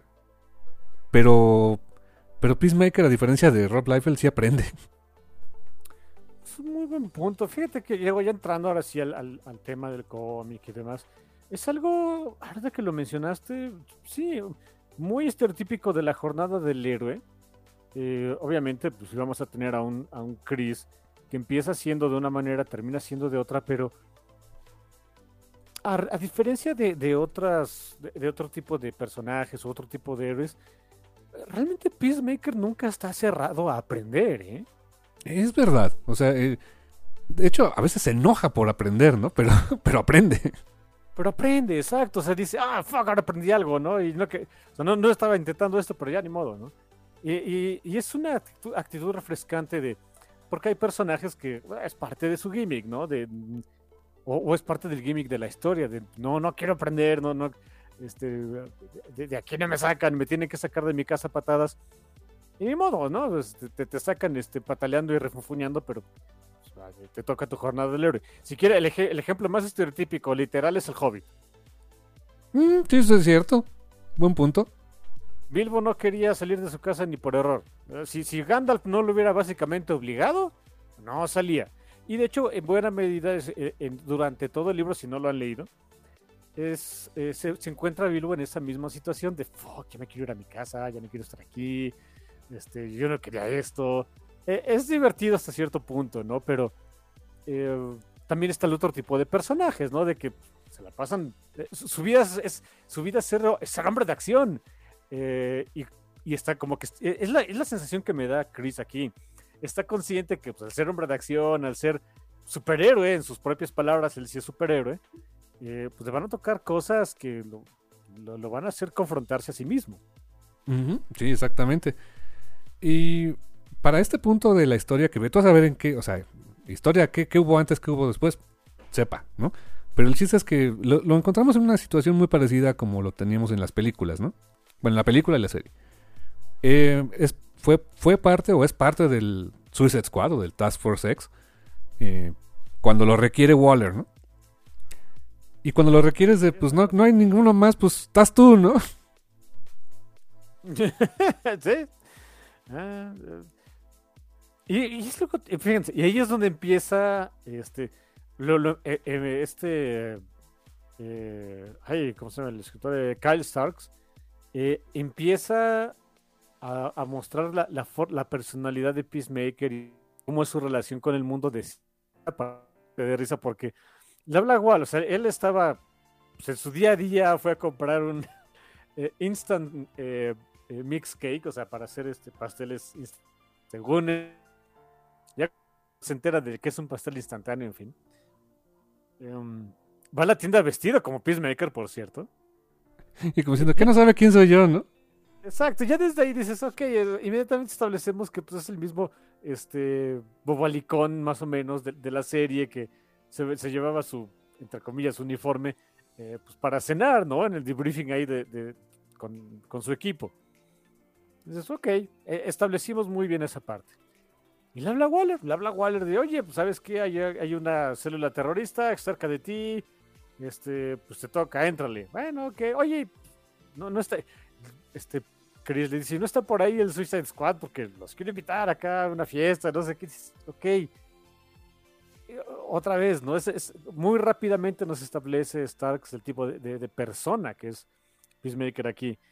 Y también muy rápidamente nos da su, no, no sé cómo decirle, handicap o su, uh, o, o una de, uno de sus problemas recurrentes que Waller lo, lo, tiene en speaker y sí, está el Suicide Squad ahí con Waller, ¿no? Está Captain Boomerang, está este Deadshot, Harley Quinn, eh, King Shark. Sí.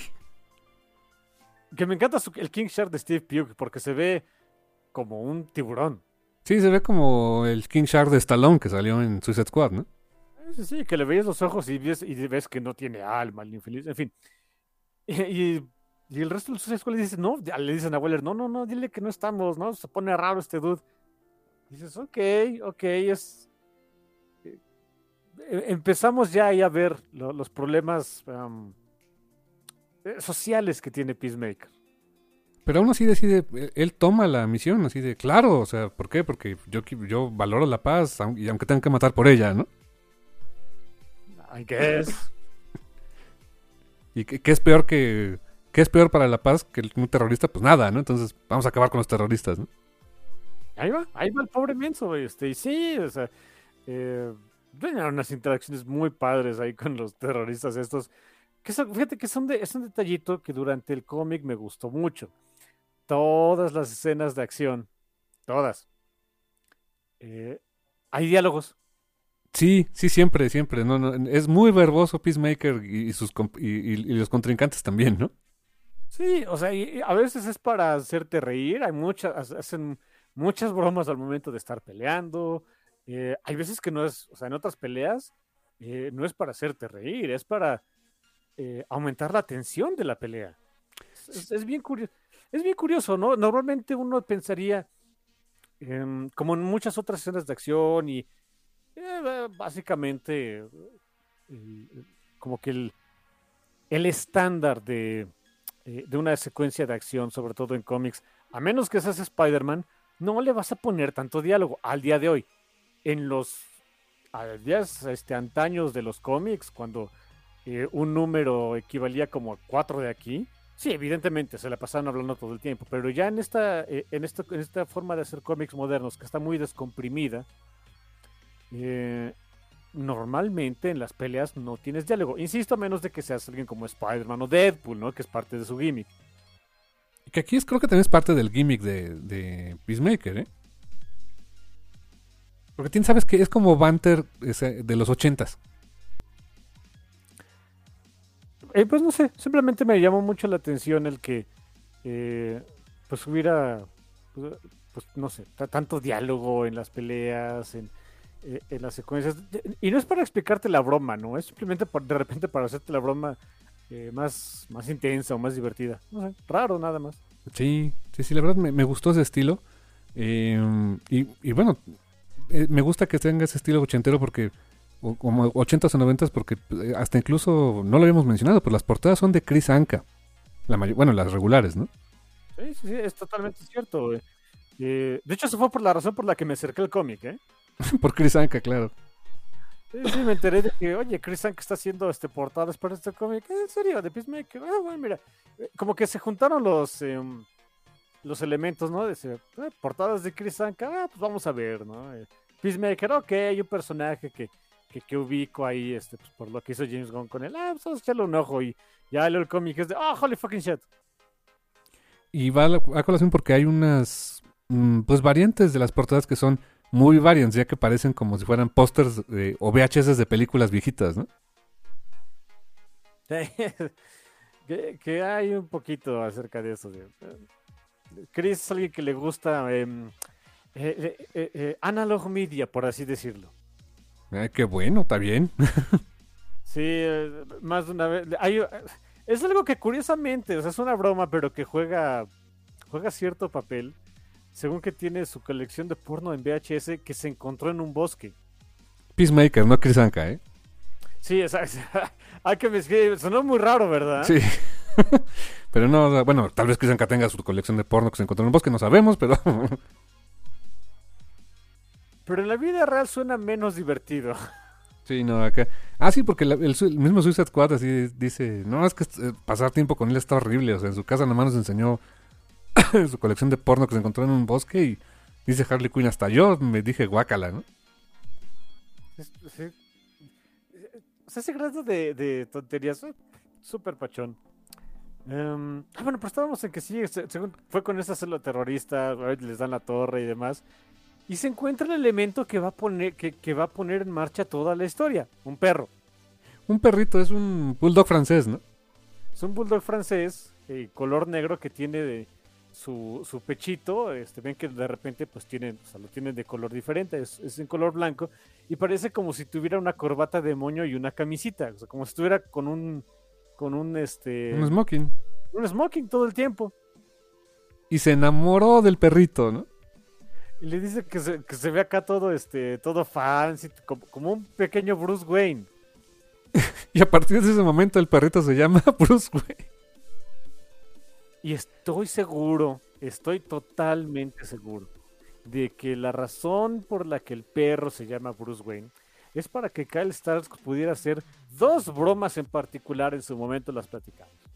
Exactamente, pero me encanta. Y, y me encanta, o sea, que él se lleva al perrito porque era un perrito callejero, ¿no? O sea, que, que llegó ahí, era un solovino que llegó con los terroristas, ¿no? Sí, sí, sí, pues, se lo lleva, total, ¿qué va a decir? Y, y el perrito sí lo quiere, o sea, pues es que es un perrito, ¿no? Ya se lo lleva, va en, el- va en su carro acá, su muscle car de Peacemaker, por su- supuesto tenía que ser un muscle car. Claro.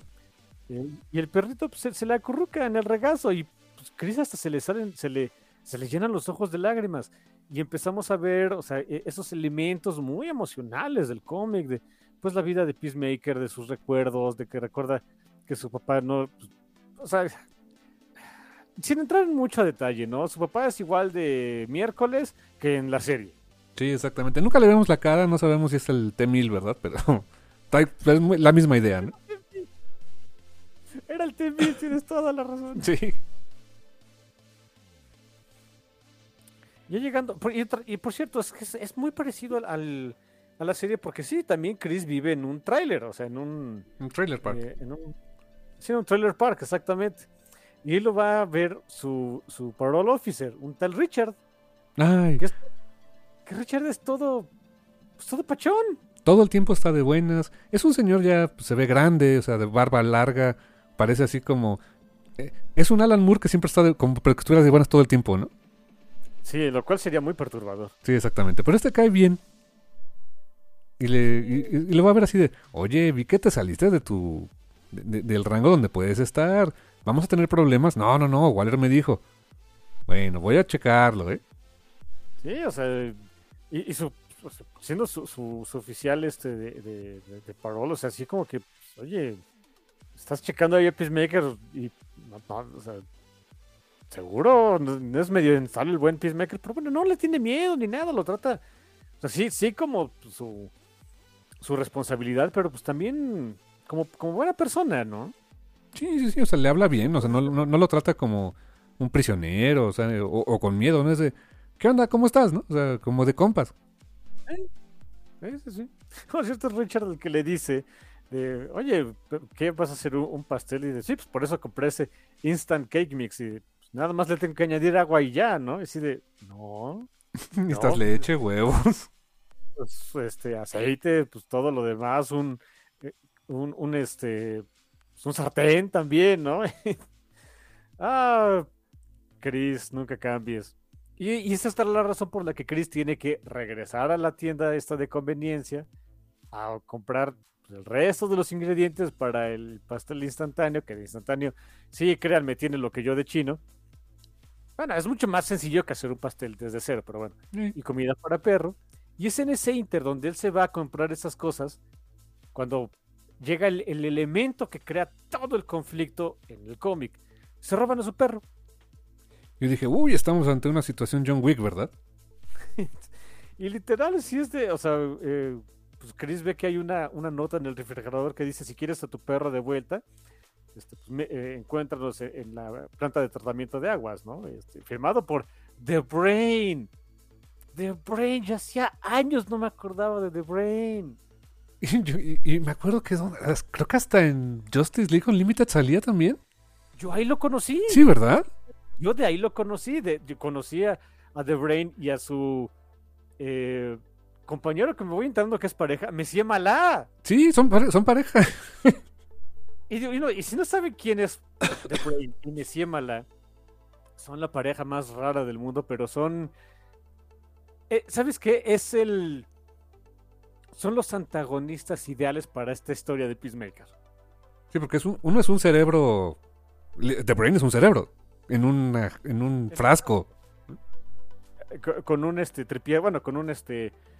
eh, pues, o sea, con una carita acá como maligna y, y que se la pasa como es una especie de robotito que nada más tiene ruedas y se la pasa pues, siendo evil, ¿no? Sí, es como que quise ser Brainiac, pero no me salió, ¿no? Y Messi Malá es un gorila. Es un gorila con beret. Con beret y, con- o sea, y habla francés, ¿no? Sí, y es súper inteligente, de hecho es un genio. Sí, sí, sí. Y, y carga una ametralladora, por cierto. ¿Quieres que tu historia funcione bien? ¿Qué necesitas? Gorilas. Hombre, eh, a Marvel y DC en los 70 fue, ¿no? Sí, a gorilas para todo, ¿no? Sí, es- es- es- este cómic hubiera sido un éxito. Oye, eh, también esto aplica un poco como aquel panel de Hellboy, ¿no? Estar a Monkey. He's got a gun, ¡Bam, bang! a heavy machine gun. Sí, exacto. Oh, Dios, alguien tiene, ¿sabes qué? Si tuviera el dinero, le, le- ha- habría que alguien recreara esos tres paneles, pero con estos. Yo, yo le, yo le pediría eso a Steve Pugh, la verdad, ¿eh? Sí, o sea, eh, este, en vez de Hellboy a, a este Chris, en vez de, de Abe Sapien eh, a The Brain, y en vez del chango esa me hacía mala. Ándale, sí. oh, estaría fantástico. Oh, Dios. Yo, si ustedes nos quieren hacer el favor, este, obviamente les paso una lana, ¿no? Pero bueno. Em, y pues va, el pobre de Chris ahí a la planta de tratamiento de aguas. Y ahí pues, suelta la sopa de Brain. Lo que quiere es material genético. Quiere para, para hacerse de un cuervo porque ya no le gusta ser un cerebro. Y dice, ah, pues yo te, mira, ven nada más que portento, de aquí agárrate, de- despáchate, ¿no? Y The Brain es así de, no, necesito un cuerpo que no, que no, es, que no rechace un cerebro inteligente, ¿no? Y dice, ¿qué quiso decir, no? Dices, oh Dios. Y ahí, eh, ahí de ahí es pues la jornada del héroe, ¿no? Le dice, oye, ¿sabes qué? Este Peacemaker, em, necesito que me traigas el material genético de Deathstroke. No, De- podría, no podía ser un, un tipo más peligroso porque de veras, o sea, humano más peligroso porque creo que no existe. ¿De quién? De Slade. Ah, la típica broma de los Teen Titans. sí. Y por cierto, ¿qué respeto le tiene Peacemaker a Deathstroke? eh? Eh, todo mundo, o sea, eh, eh, el mismo The Brain le dice, sea, me tienes que traer de, de- de un espécimen eh, genético eh, prácticamente perfecto, fucking Deathstroke. Y Peacemaker es de, no, no quiero pelear contra Deathstroke. Y después le dice, no, no lo vas a hacer, ¿no? No, no te preocupes, conozco a alguien que tiene material genético de él. Ah, ok, qué bueno. Fair enough, ¿no? Eh, ah, y en algún momento creo que hasta lo dice. No, no me acuerdo si lo dice el propio Peacemaker o quién, pero así de. Tendría más posibilidades contra Batman, ¿no? ¿Eh? Es que, miren, el único problema con Deathstroke es que eh, se, la, se pasa su vida atormentando adolescentes. Y ahí en fuera es bastante atemorizante. Sí, o sea. El por qué tiene esa fijación con los, con los Teen Titans, I don't know, pero. Come on, man. O sea, es quizá de los villanos más peligrosos de DC Comics o del cómic en general, ¿no?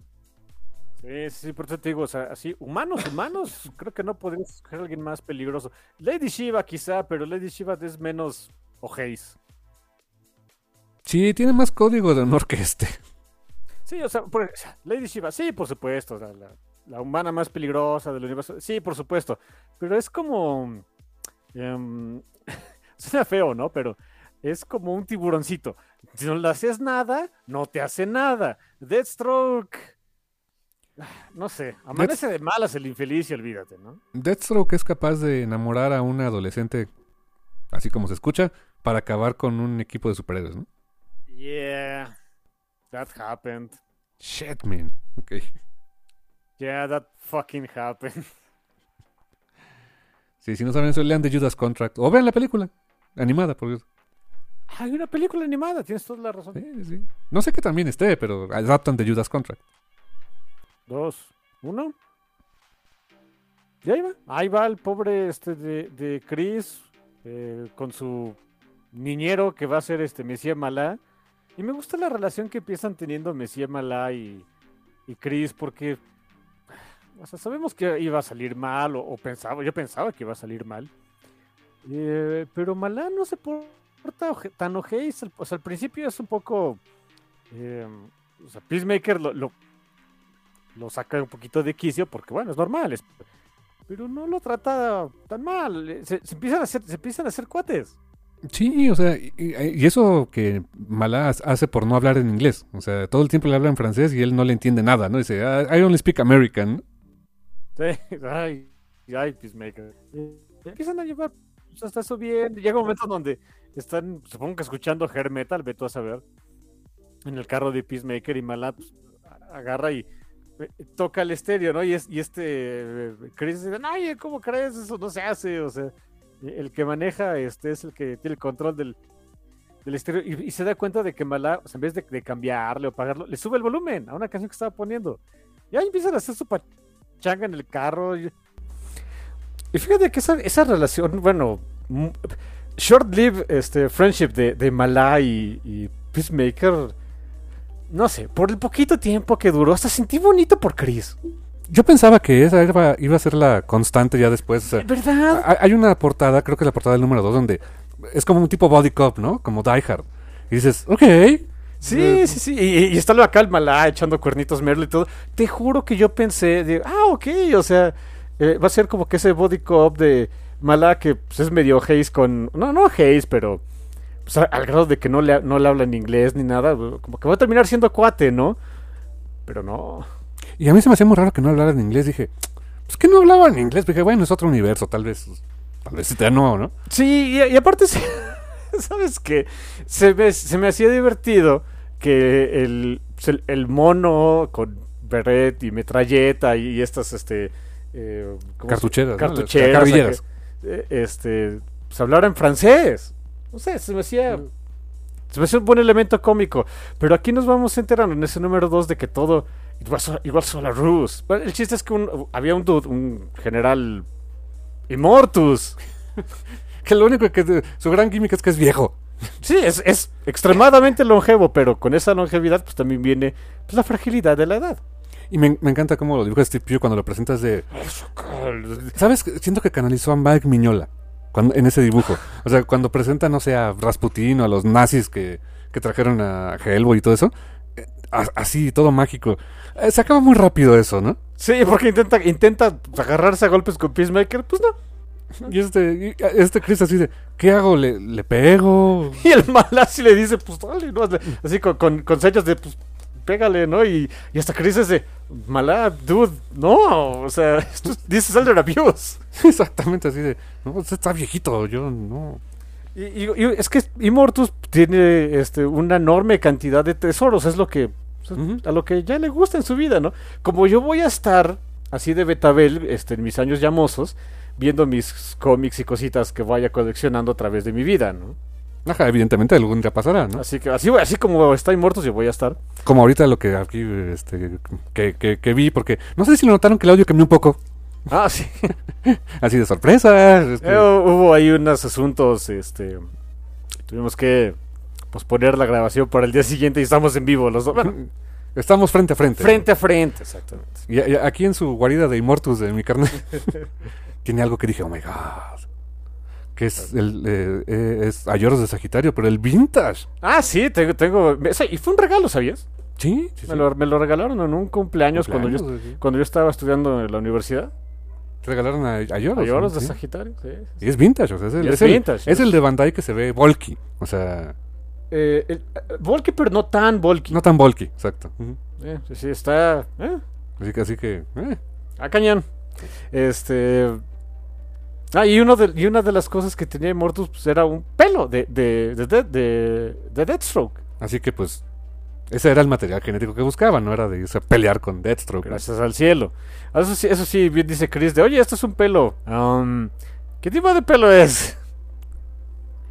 You don't wanna know. ¿no? No, no, no, de hecho nunca supimos. Y se lo llevan, o sea, sí consiguen este, pues, el, supongo, bello público, I don't fucking know the Deathstroke, ya se van muy felices, dije, ok, ¿qué es lo que, qué es lo que sigue con esto, no? Ya, ya logramos el objetivo. Ah, ok, tenía que pasar, supongo. Eh, resulta que tanto Malá como The Brain no tenían ni tantita intención de dejar vivo a Peacemaker. Sí, no, sí, ¿para qué, no? Sí, le dispara, Malá le dispara por la espalda a Peacemaker y empieza a hablar en inglés. Así Siempre hablas en inglés, claro que sí, estaba harto de ti, ¿no? Ah, y ya lo dejan ahí todo muerto, ya que se va. Y, y se va Malá con su premio. Y, y aparte, todavía de Brain, como para meter el dedo en la llaga, su, su inexistente dedo en la llaga de Chris, es de. Y aparte, me voy a quedar con tu perro porque está bien pachón, ¿no? Y es cuando dije, ok, esto se va a poner más John Wick.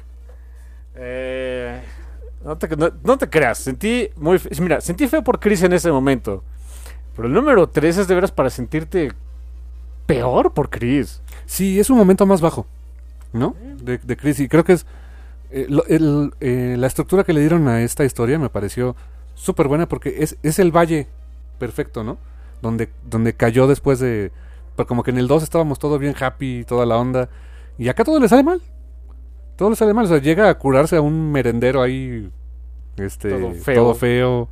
eh, y lo peor es que rompió su este, orden de restricción, o sea, el parol, ¿no? Sí, y lo, y lo va a buscar este Richard, su, su parole officer. Y nos enteramos del pasado de Richard. Porque originalmente, o sea, pues, la intención era de, de este Richard, este pues, ya señor, ya grande y todo, era de, no, pues Chris, ni modo, te tengo que llevar al bote, ¿no? Pues ya, ya fue. Así de, no, y él, él mismo le dice, no, pero es que mi, este... Mi perro, tienen a Bruce Wayne secuestrado.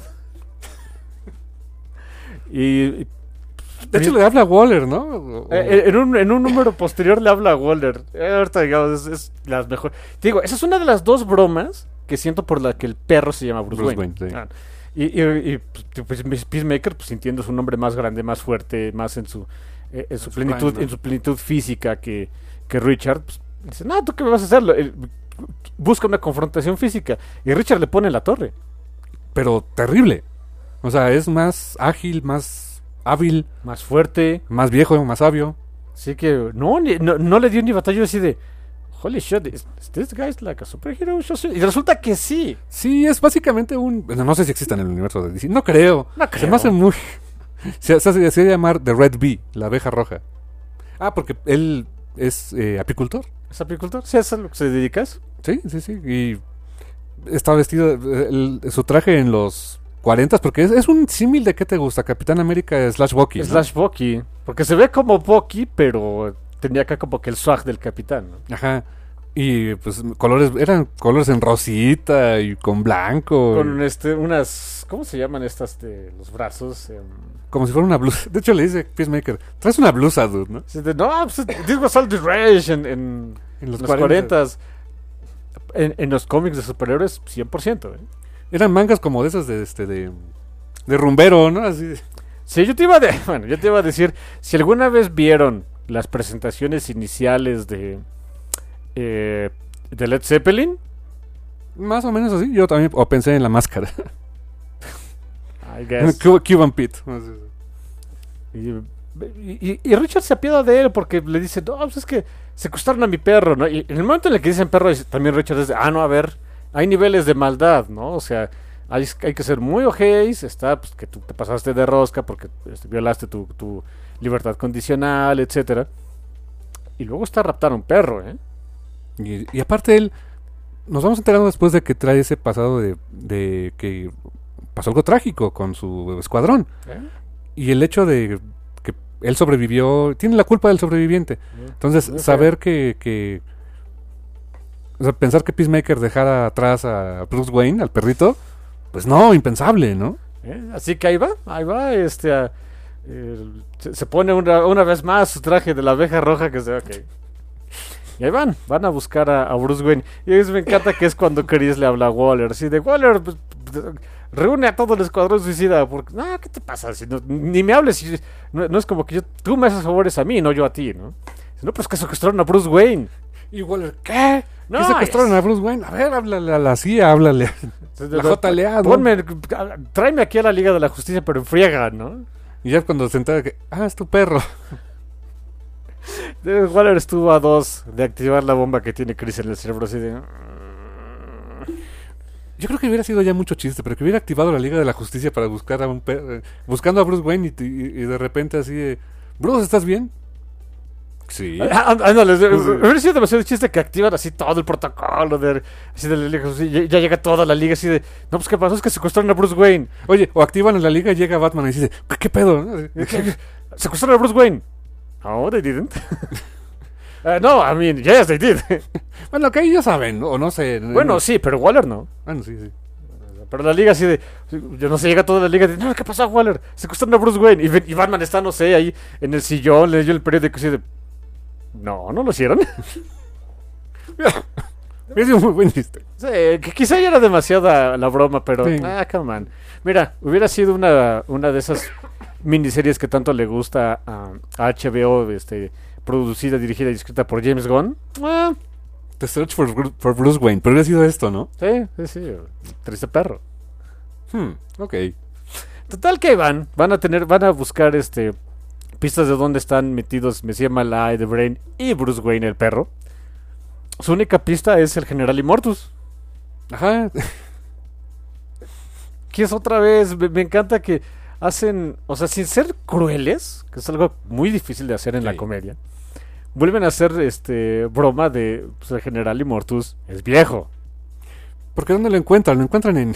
Pues es un merendero, Sí, un... eh, de- que tiene un nombre, se supone que Sí. tengo entendido que es muy famoso de que pues, las personas ya retiradas vayan allá. Es como ir a em, eh, es como como ir al portón entre semana aquí en México. Sí, donde va todo el club Forever Young, ¿no? Eh, o, o por lo menos así había uno ahí por donde viven mis papás, así había uno. No sé ahorita cómo esté, pero hubo un tiempo, me acuerdo que de, repente nos hicimos asidos a ir, ir ahí en un vacaciones, o no me acuerdo que, o no me acuerdo por qué tuve, estuve en, este, tenía el chance de descansar entre semana, me llevé a mis papás ahí y me quedé de, "Ah, el único que desentona aquí soy yo, ¿no? Y más Sí, o menos. en fin. Y ahí lo encuentran, ahí lo encuentran y les da este ahora sí que le hacen eh, un- una hipotética manita de puerco les da la información de dónde encontrar a Malay de Brain, que era en Sudamérica, En, ajá, en, en el, Amazonas tenían en que el llegar, ¿no? Amazonas, Ujú. Amazonas. Y ahí van, ahí van estos pobres mensos. ¿Y sabes qué también me gusta de, de- de este cómic? No sé si lo notaste que es muy... O sea, sí hay una historia principal, pero es muy episódico. Sí, porque de hecho eh, el, el cuarto número es más bien esa búsqueda de, en, con Immortus, ¿no? Y creo que el, entre el cuarto y el quinto es, el- es la aventura en, en el Amazonas, ¿no? Sí, sí, sí. Ahí, por cierto, es donde nos vamos enterando cuál es la, eh, o sea, cuál fue el trauma de, de Red V en la, en la Segunda Guerra Mundial, de que a su escuadrón lo, eh, lo aniquiló una cosa llamada la, la The Wheel. The War The Wheel. War Wheel, que es una rueda gigante con dientes, o sea, dentada, ¿no? Sí, con cañones y demás. Dices, "Ah, ok. Y ese es su trauma. Y, y después hay una explicación bien padre de por qué siempre está de buenas, ¿no? Sí, de veras lo No, sientes. sí. eh. Este. eh, no sé. Ah, también sientes, sientes, sientes fe por él.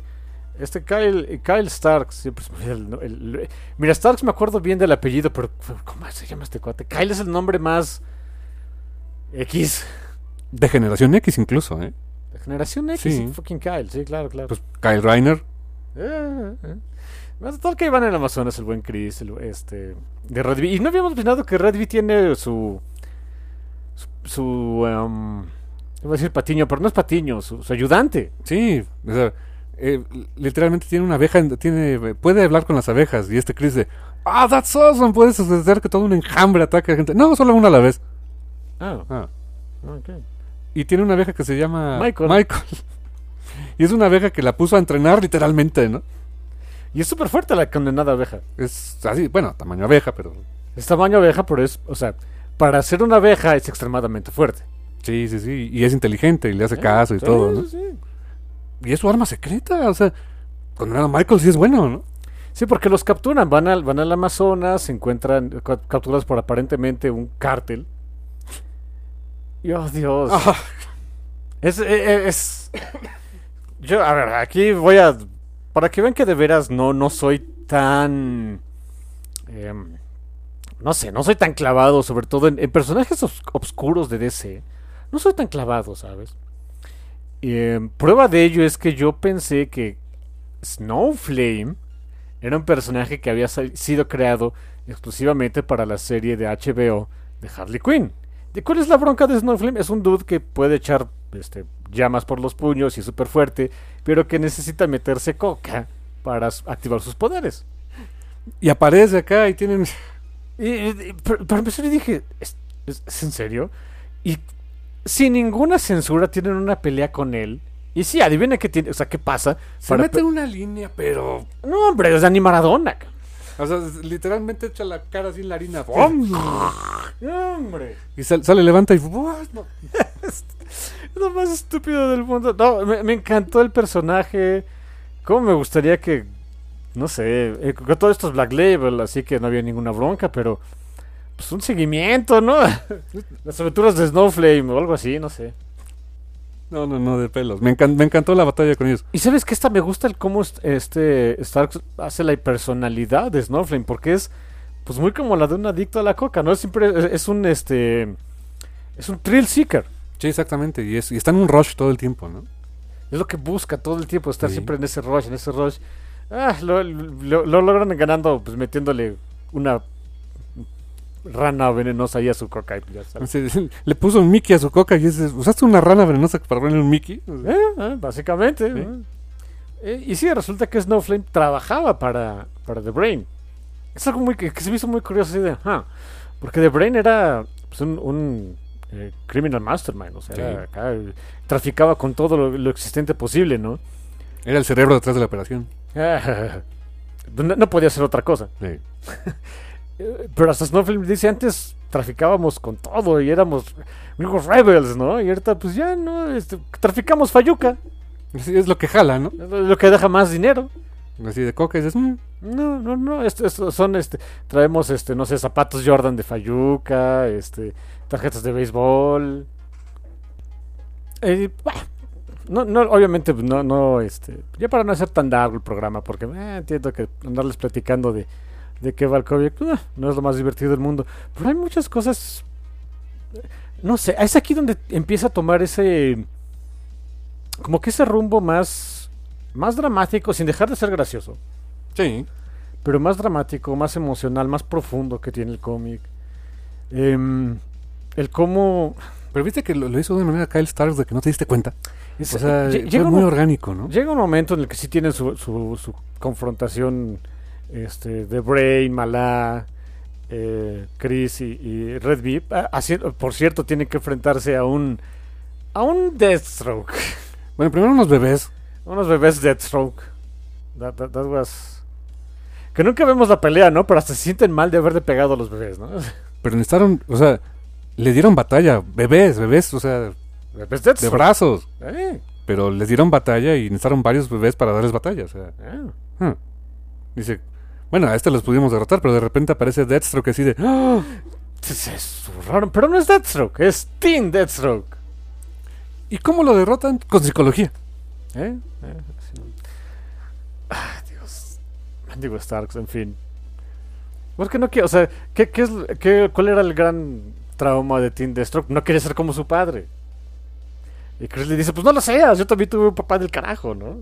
Eso fue un gran elemento que metió ahí Kyle Starks. Me encantó eso. Desde el principio, o sea, desde el principio, o sea, digo, es algo que, que si vieron la serie, pues ya sabíamos, o sea, que, el, que Chris no tuvo, una, quiere, no. tuvo una infancia del carajo, que su papá era un asco. Eh, digo, por si, evidentemente, no ibas a, a, eh, a depender de que la gente hubiera visto la serie de, de HBO para ello, pero eh, pues desde el, desde el inicio, los primeros números del- de, la, de, la serie, de la miniserie, pues Starks va metiendo pues, muchos flashbacks acerca de pues, lo, lo Hayes, que era el papá de, Sí. de, de Chris. Y es en ese momento donde aprovecha que, que esa enorme debilidad que, que le da a Chris, que el, buscar siempre pues, la, la aprobación que nunca tuvo de su padre, eh, pues, para que Death- Teen Deathstroke no les den la torre, ¿no? Y, Dice, yo, pues, y, realmente dice, llega un, un punto en el que, a mí esto ni me importa, no quiero como mi papá, yo lo que quiero es bailar, ¿no? Pues baila, pues lo haré. Pues dale. O sea, es Y se pone a bailar. Y se pone a bailar. De hecho, después, bueno, ¿cómo se le queda el nombre de...? Ya no le llama Deathstroke, le llama Denstroke. Deathstroke. ok. Ok. Ah, ya por fin tienen ahí lo que uno pensaría, ¿no? Llega la, la- ok, entonces ahora sí nos vamos a poner este punks contra contra Malá y, y, este y The Brain. Y sí, o sea, encuentran al perro de Chris, bueno, o sea, a Bruce Wayne, Sí. Bruce Wayne the Dog. Eh, tienen sus cates y eh, Logró clonarse, a- bueno, clonar un cuerpo y meterse a ese cuerpo, pero es como... Como si hubiera diseñado Rob Liefeld, ¿no? sí, se ve así un es, es como Deathst- como si Deathstroke le hubiera caído el luz de Tortugas Ninja 2 Exacto. Tienes razón.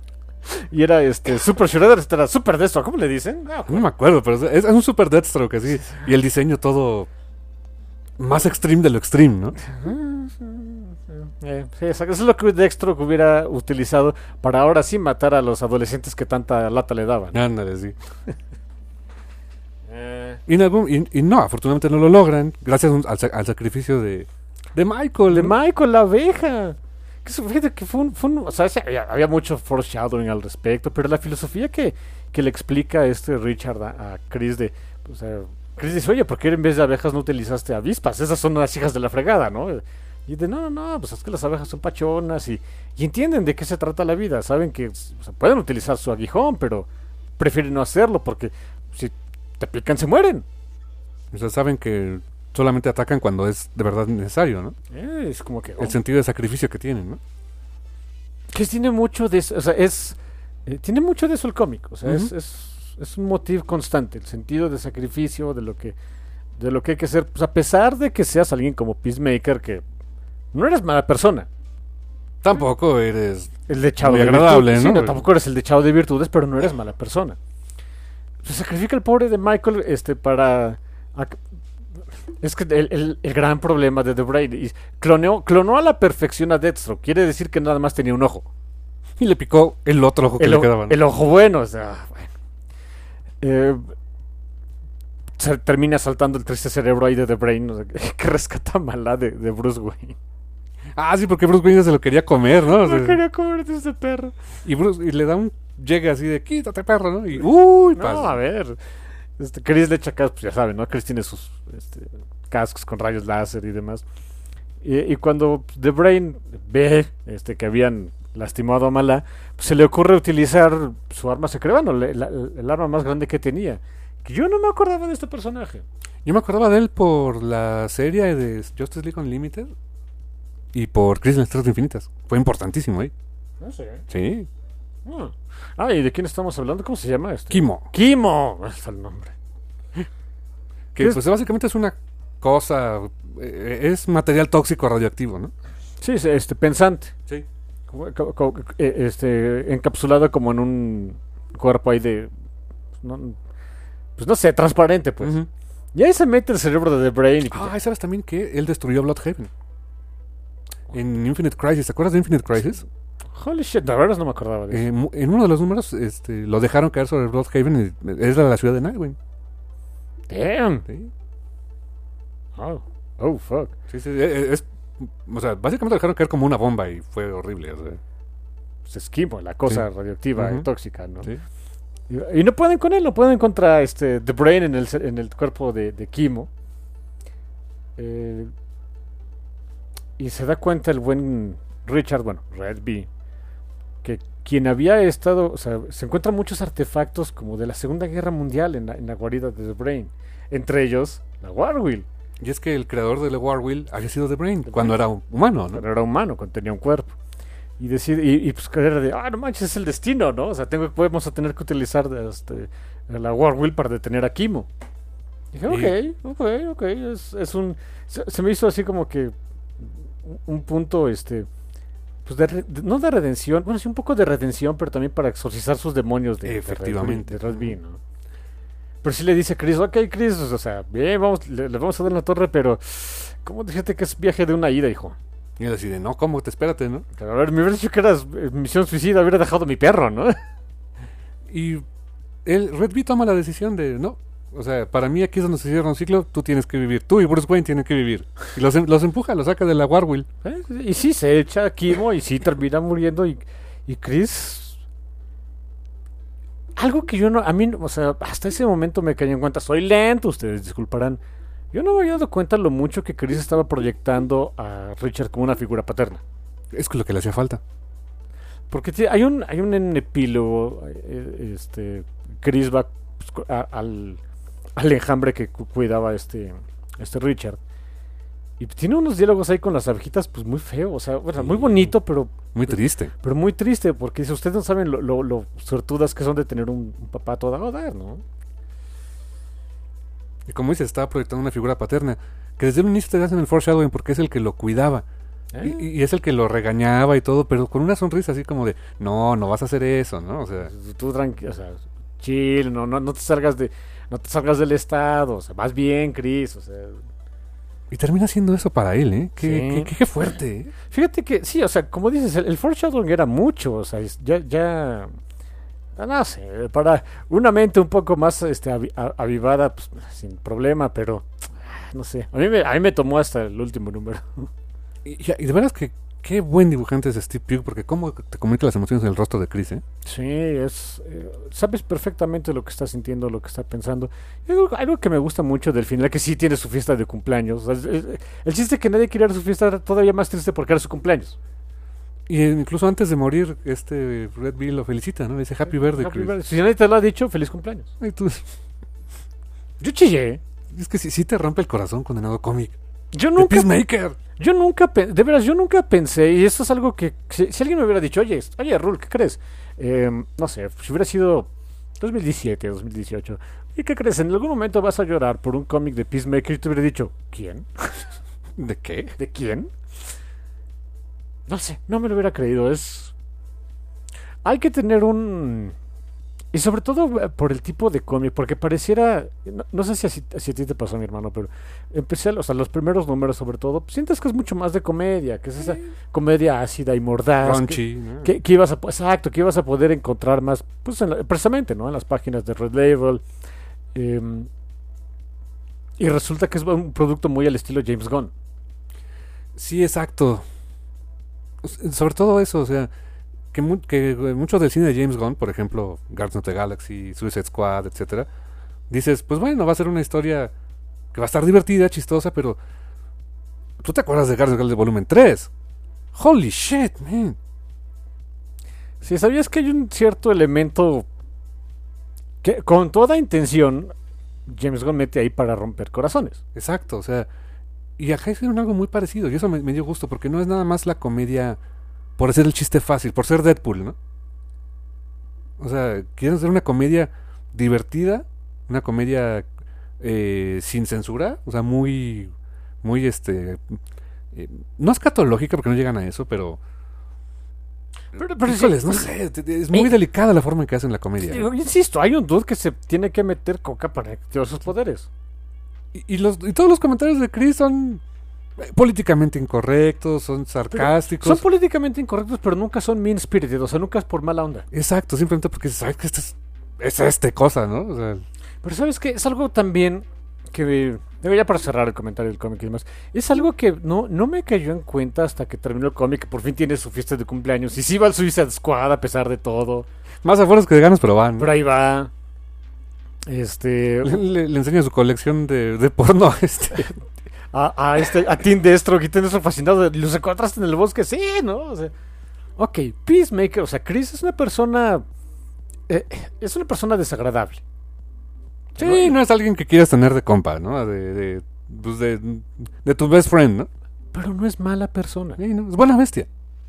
Es, es algo que, te- insisto, yo soy muy lento y me, y me tomó toda la serie encontrarlo, pero sobre todo ya en esas últimas, este, en esas últimas páginas donde tiene su fiesta de cumpleaños, me cayó el 20 de, de veras lo intenta, tries hard. ¿Y sabes Este con qué? ¿Sabes? ¿Sabes con qué me, me quedé? O sea, ¿dónde me cayó el 20? Cuando les ofrece pues de comer así a los que fueron a su fiesta de cumpleaños. Pues había hamburguesas, evidentemente. Y dice, también hay, hay, este, opción vegetariana, ¿no? Para Harley. Y Harley dice, "Pues esto solo es un este pan para hamburguesa con este ¿cómo se llama? Con, con este apio, Con ¿no? apio adentro, ¿no? Ok, no es no lo hace bien, but he tries. Tries hard. Ay. Ese, o sea, toda la, la intención del cómic, todo el motivo es. Este dude es. pues no es lo mejor del mundo, pero lo intenta. Y, y es un. Miren, no todos los cómics deben tener mensaje, no todos. No todas las historias tienen por qué tener mensaje, para nada. Em, Deben tener algo que contar. No necesariamente tiene que ser un mensaje positivo. O sea, deben tener algo, exacto. un- algo que contar, ¿no? Y. Y creo que cuando tienes. ese- o sea, cuando cuentas lo que quieres hacer. Y le das el chance de. De ser un poquito extra de. de- de- o sea, le das ese. Extra mile, le dicen en Estados Unidos, como de. Ok, o sea, ya te divertiste, ya, ya, ya nos traíamos de Peacemaker y demás, pero. Ay, o sea, también tómalo desde el lado pachón. Muy a la Richard, ¿no? De. Ah, no sé.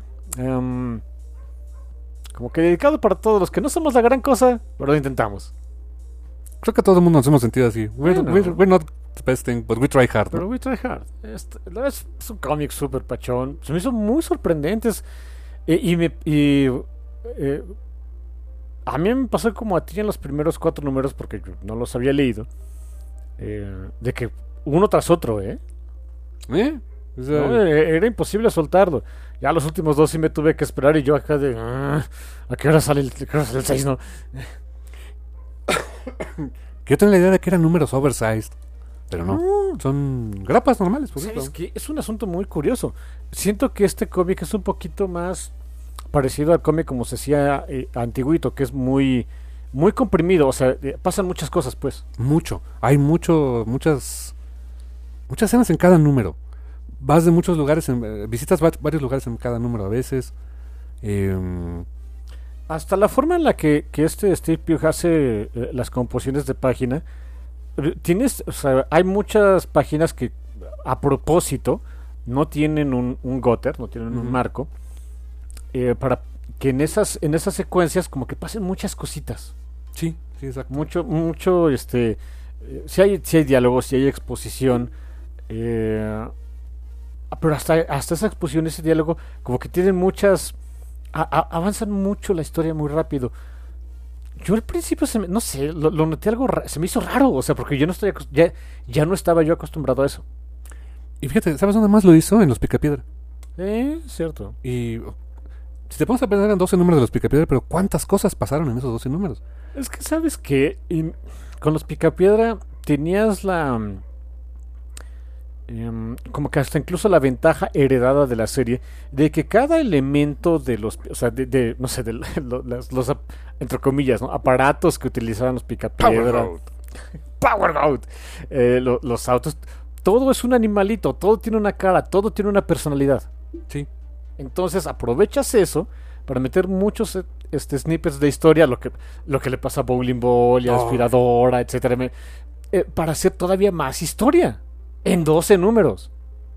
O sea, y, y, eh, ahí es donde digo que qué máster de Steve Pugh, porque su arte incluso no, es ese arte, ¿cómo decirte? Suena chistoso lo que te voy a decir, pero A no es una risa que dibuje chiquito. O sea, sus figuras son figuras voluminosas en general. No porque estén bulky, o sea, son figuras grandes en las páginas, en cada viñeta. Sí, ocupan mucho espacio. Ya, sí, a- sí, sí, te entiendo, sí te entiendo. Y aún así, ¿cómo se ve? O sea, no se ve atascada la página, se ve, se ve armoniosa, pasan muchas cosas, pero eso es... eh, yo digo que honestamente es un... eh, pa- para mí te puedo decir, qué lástima que no fue oversized. Me hubiera encantado ver el trabajo de Steve Pugh en, en un formato oversized, ¿eh? Est- Estaba viendo precisamente ahorita la, la escena donde presentan a Snowflame en dos páginas, dos páginas llenas, por cierto, completamente Sí, sí, llenas. sí. Te presentan a Snowflame, te presentan cuál es su plan, o sea, el, el por qué está ahí. Te presentan qué es lo que quiere hacer con sus prisioneros y el por qué se distrae de, de- de su plan, maleg- plan maligno. Dos paginitas. En dos páginas. Y, y, y a poco las sientes que están atascadas. No. De hecho, su pelea son una, dos, tres. Son cinco páginas de la pelea. La sentí. O sea, no- y, y no es que se me hiciera pesada ni no, pero sentí que era una pelea enorme. Y solo son cinco páginas. O sea, Y- y- y tiene es- eso, maneja una escala bien interesante este Steve, ¿eh? Creo que ese, es- ese es ejemplo de, de- de la presente. Fíjate, Snowflame entonces nada más estuvo en siete páginas. No, sí es cierto. Siete páginas, no es ni la, no, no es la ni la mayoría de un solo número y sientes que dominó ese número. Ajá, ese es el número de Snowflame. Aunque nada más estuvo en siete páginas. Es, fantástico cómo logran eso. ¿eh? Es bien raro. Se, me hizo un ritmo, una forma de construir cómic bien rara porque, insisto, me recuerdo mucho cómo se hacía el cómic antiguamente, al cual ya no estaba acostumbrado. Es, pues, hay algo que tiene la industria del cómic actual, lo entiendo, sé por qué se hace. Eh, estaría bien que ajustaran sus políticas para dar continuidad a las series con eso. eh, de que las compañías ajustan sus, sus guiones y sus historias para el trade. Para el trade. Sí, muy común eso. Digo, ahora sería bueno que también ajustaran sus políticas este, monetarias al respecto, para decir, oye, ok, en los ultitos se vendió 2-2, pero vamos a esperar al trade a ver qué onda, porque pues, para eso está hecho. En fin, ese es otro asunto que ya no me compete a mí. Em, aquí, digo, evidentemente está pensado también para un trade paperback, pero... Pero no sientes, no sientes que se te fueron los 5 tristes dólares que costaba cada número. Eh, no, no sientes que te timaron, pues. Sí, así como que un día se acabó. O sea, Voy a hacer. si- Y, y- y miren, ustedes saben, yo adoro a Rona, güey. Es, o sea, mi- son. es mi, mi cómic y mis personajes favoritos de Marvel, mala onda. Hubo un par de números al final de Ron de Rainbow Ragdoll, particularmente el. eh, mira, uno que fue el, el- el número este, silente, que entiendo también, no era la intención de, de Rainbow que acabara un, par de- un, un número después, pero ese y un número también de ese mismo arco, no me acuerdo cuál fue. Dude, o sea, demasiado rápidos. No es mala onda, pero sí de repente sentí de, ay, güey, gasté 4 dólares en esto, ¿no? Sí, dices, y acá no. No, o sea, sientes que valió cada centavo, ¿no? Sí, eh, es difícil, es difícil que un autor te pueda hacer algo así. Y yo nunca había visto un trabajo juntos de Kyle. Bueno, De- de- nunca había leído nada de Kyle Starks, ¿eh? No, no, ni yo. Y, o sea, ver, o sea, eh, no sé dónde acaba uno y empieza el otro, pero qué buen trabajo hicieron juntos, ¿eh? Yo creo que tiene también mucho que ver que Steve Pugh, bueno, pues, a- se acostumbró a trabajar con alguien como Mark Russell, ¿no? Sí, exactamente. Que tengo entendido que sus guiones son, son pesados. O sea, no es un Alan Moore, pero son pesados. Sí, sí, sí, tiene mucho detalle. Así que yo creo que está también se, se acostumbró mucho a trabajar con esa dinámica. Probablemente me gustaría ver si fuera, fuera posible, un guion de, de este Kyle Starks, a ver, bueno, uno de Peacemaker en particular, a ver, oye, que ver qué onda, ¿no? Ojalá que. Yo sé que va a salir en hardcover. Ojalá sea un oversize hardcover. Ojalá sea un oversize hardcover. Me encantaría ver eso, ¿eh? ¿Quieres ver el oversize de Poison Ivy? A ver, ese, seguro. ese- es que lo- el formato oversize que maneja DC me gusta mucho, la verdad, o sea, eh, honestamente sí. Cuando es el, el lo malo es cuando se dicen, ah, vamos a sacar un standard size hardcover, mm, está medio X, ¿no? O sea, pero no, el oversize sí es otro. Ah, mira, qué bonito. Sí, eh, es oversize, pero no es así súper, o sea, no, no, es súper gran, no, son un par de centímetros más, como un centímetro y medio más. Sí, no es un deluxe. No, no es un deluxe, pero vale mucho la pena. Y qué bonito papel, no, bueno. Ojalá, que- si así saliera el de Peacemaker, Debería, yo, yo digo que debería. Este, eh, lo- los de Poison Ivy valen mucho la pena, o sea, es, es- es un excelente cómic aparte. Eh, pero el arte de Marcio Takara, ya así en, grandote, bueno, en, más grande, eh, se disfruta mucho. Me gustaría que ese formato fuera el para el de Peacemaker.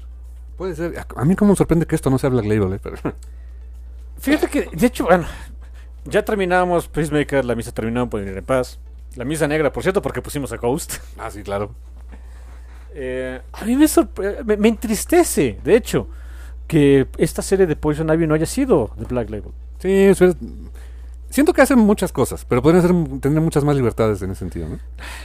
Definitivamente, es que, mira, Poison Ivy tiene la capacidad de ser como Peacemaker lo es en esto. Y a eso me refiero de, puede ser todavía más disruptiva, puede ser todavía más arriesgada y puede tener todavía más que decir si le dieran el chance. Seguramente. Sí, sí, sin duda. De por sí es un gran cómic. Es un, es un excelente cómic, es, la mejor serie continua que tiene este DC para mí. También nada más compro esta, ¿no? Así que no me hagan mucho caso. Pero, no sé, siento que eh, si fuera un Black Label, un este, ongoing Black Label, mm, en fin, ni modo, a veces pasa, ¿no? Pero por lo pronto con Peacemaker, qué gran, qué gran serie, ¿eh? Y se sigue cumpliendo lo que siempre decimos de DC. Lo bonito está en sus. cuando se alejan de, de querer tener como que todo su, su universo muy concentradito, muy controlado, y mejor este vete a las miniseries o las cositas raras que salen de otros lados, de otros personajes que luego ni te importaban. eh, donde los creativos tengan más, mucho más control de su historia. Ahí está lo mejor de DC. Sí, claro, ya lo vimos con este. Todo lo que hace Tom King. Sí, Wonder Woman The Dirt. Eh, ahora, bueno, Peacemaker de, de- Aquaman Andrómeda. Aquaman Andrómeda.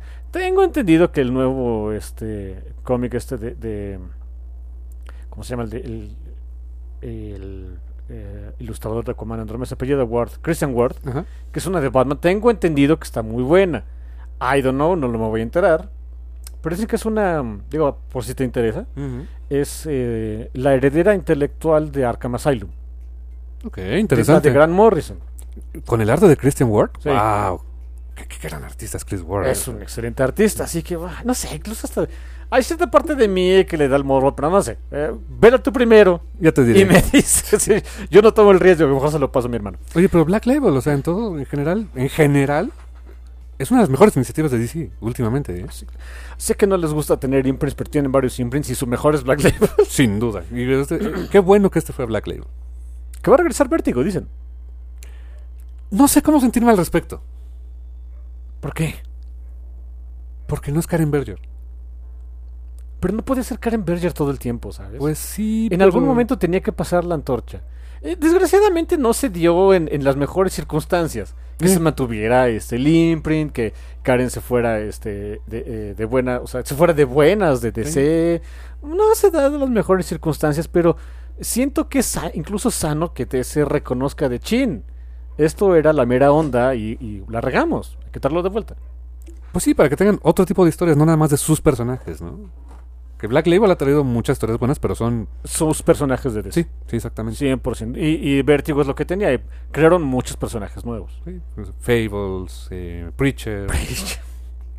Ay, Preacher. ¿no? Qué, qué buen cómic también. Oh, Dios. Oh, Steve Dillon y- Ennis. Ah, Steve Dillon, paz descanse. Paz descanse, señor. Me, me da una tristeza cada que me acuerdo.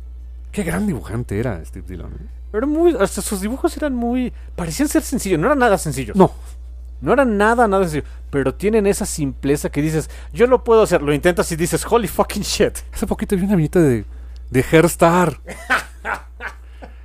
o sea, ¿cómo puedes reflejar la miseria humana en un dibujito en- con líneas aparentemente simples?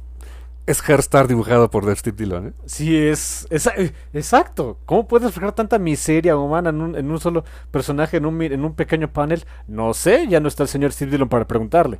Ah, qué triste. Qué tristeza, pero bueno. Y fíjate, bueno, ya para cerrar rápidamente este, eh, este programa de mi cumpleaños, por cierto. Gracias por este. ¡Feliz cumpleaños! es my fucking verde. Gracias, por cierto, por este. eh, indulge me por, por, por Peacemaker. Em, I fucking love it, man. ah, gracias, gracias. Eh, siento que algo así le hace falta a Marvel. Un imprint. Donde puede hacer sus cosas locas. Ah, lo han intentado tantas veces. Y no, Pero ya no lo intentan. no, ya no. Es que, come on, man. Cuando tienes personajes y tienes situaciones que creo que le vendrían muy bien. O sea, un imprint donde pudieras poner tus cosas de Marvel Zombies. Claro, sí, todo. Que, ahorita está haciendo una miniserie, de, o sea, una serie de, de antologías de Marvel Zombies que dicen que están muy buenas. Ah, ok. Pero como que tener tu imprint para ese tipo de historias, este poner... Pues sí está Punisher, pero yo, yo ya dejaría en paz a Punisher de... de- como, como- ya, o sea, Mar- Marvel Max Punisher ya no. Pero tienes gente... Todavía tienes a Daredevil. Tienes a Moon Knight. Puede ser cosas bien interesantes así, ¿no? Bien interesantes con Sí. Moon Knight. No es mala onda. Tienes a Blade. Fucking Blade. Que, que el chiste también es, es, es volver a poner a Blade en el reflector ahora con, con la nueva película que algún momento va a salir. Pensamos, eso creemos. Eso creemos, uno nunca sabe. Eh, o sea, ese tipo de personajes que lo, siento un poquito desperdiciados en el universo normal de Marvel, ¿no?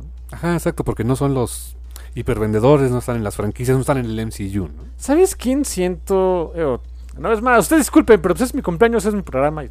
Samuel. ¿Sabes quién siento? Que con el push adecuado sería el. Y el tipo de cómic adecuado, un imprint adecuado, sería el breakthrough de Marvel y no me lo van a creer. ¿Quién? Satana Hellstrom. Ok, I'm listening. Una sucubo cuyo eh, que cuya historia de publicación siempre ha sido de liberarse de las garras de su padre y de su hermano. Hmm, muy atractiva la, la idea, ¿eh? que tiene cero eh, eh, cero remordimientos cero qualms acerca de ser pues, de, de sexualizarse ella misma y de ser horny muy, muy literalmente porque tiene hasta cuernitos.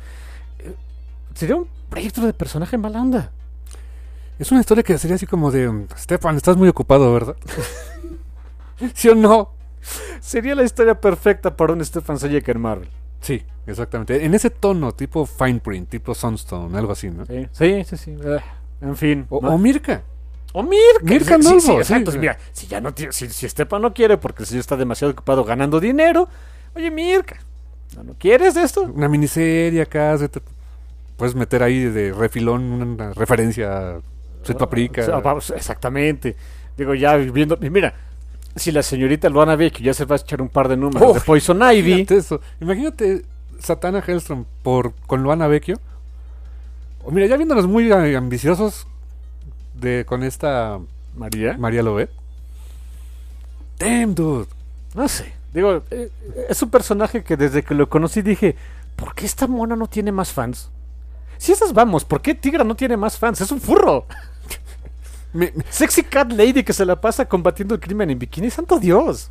¿Qué onda, comunidad furry? ¿Por qué Sí, no, no, o sea, me están decepcion- Hagan lo suyo, ¿no? Me están decepcionando, hijos. Y tiene un hijito. o sea, es Exacto, cute es, es hasta MILF. Milfur. Dios santo, y no tiene más fans. ¿Qué les pasa? Me decepcionan todos ustedes. En fin. Marvel está sentado en una mina de oro y no le hace Es- nada. Insisto que siempre tiene una mina de oro sentada. Y, y están ahí. así, no, aquí está No, bien. más Avengers. Más Avengers, más Spider-Man. Ahora Spider-Man deslactosado, ¿no? Sí, exacto, porque cuando pones un Spider-Man este, con, con Miles, un Spider-Man con familia, un Spider-Punk, un Spider-Gwen, este, con un, un especial, me enteré el día de hoy, un, un, un Giant Size de, de Gwen, pero en su propio universo, dices, bueno, ok, ¿por qué seguimos con Amazing Spider-Man? Porque seguimos con Seth Wells, es un misterio, ¿no? Ay, pero bueno, esas cosas que nunca voy a entender del cómic, de mientras disfruten cosas como Peacemaker, porque, miren, sí nos quejaremos y todo, pero nunca nos van a nunca nos van a escuchar, por lo menos a mí nunca me van a escuchar decir que ya no hay cosas buenas en cómic, especialmente en Marvel y DC. Siempre, siempre hay cosas buenísimas, cosa de buscarle. Exactamente. Qué bueno es eso. Siempre hay, siempre hay cosas buenas, hay que buscarle. Vamos a tener que hacer algo de Ghost Rider. Nunca pensé decir esto, pero tenemos que hacer algo de Ghost Rider, dude. Na- nunca pensaste en un programa de Peacemaker. Pero así es la vida, así que compren más cómics de los raros, de los que yo les recomiendo, porque siempre tengo la razón y son mis brutales mandatos, or fucking else. Y gracias. Totales. Hasta la próxima. Bye.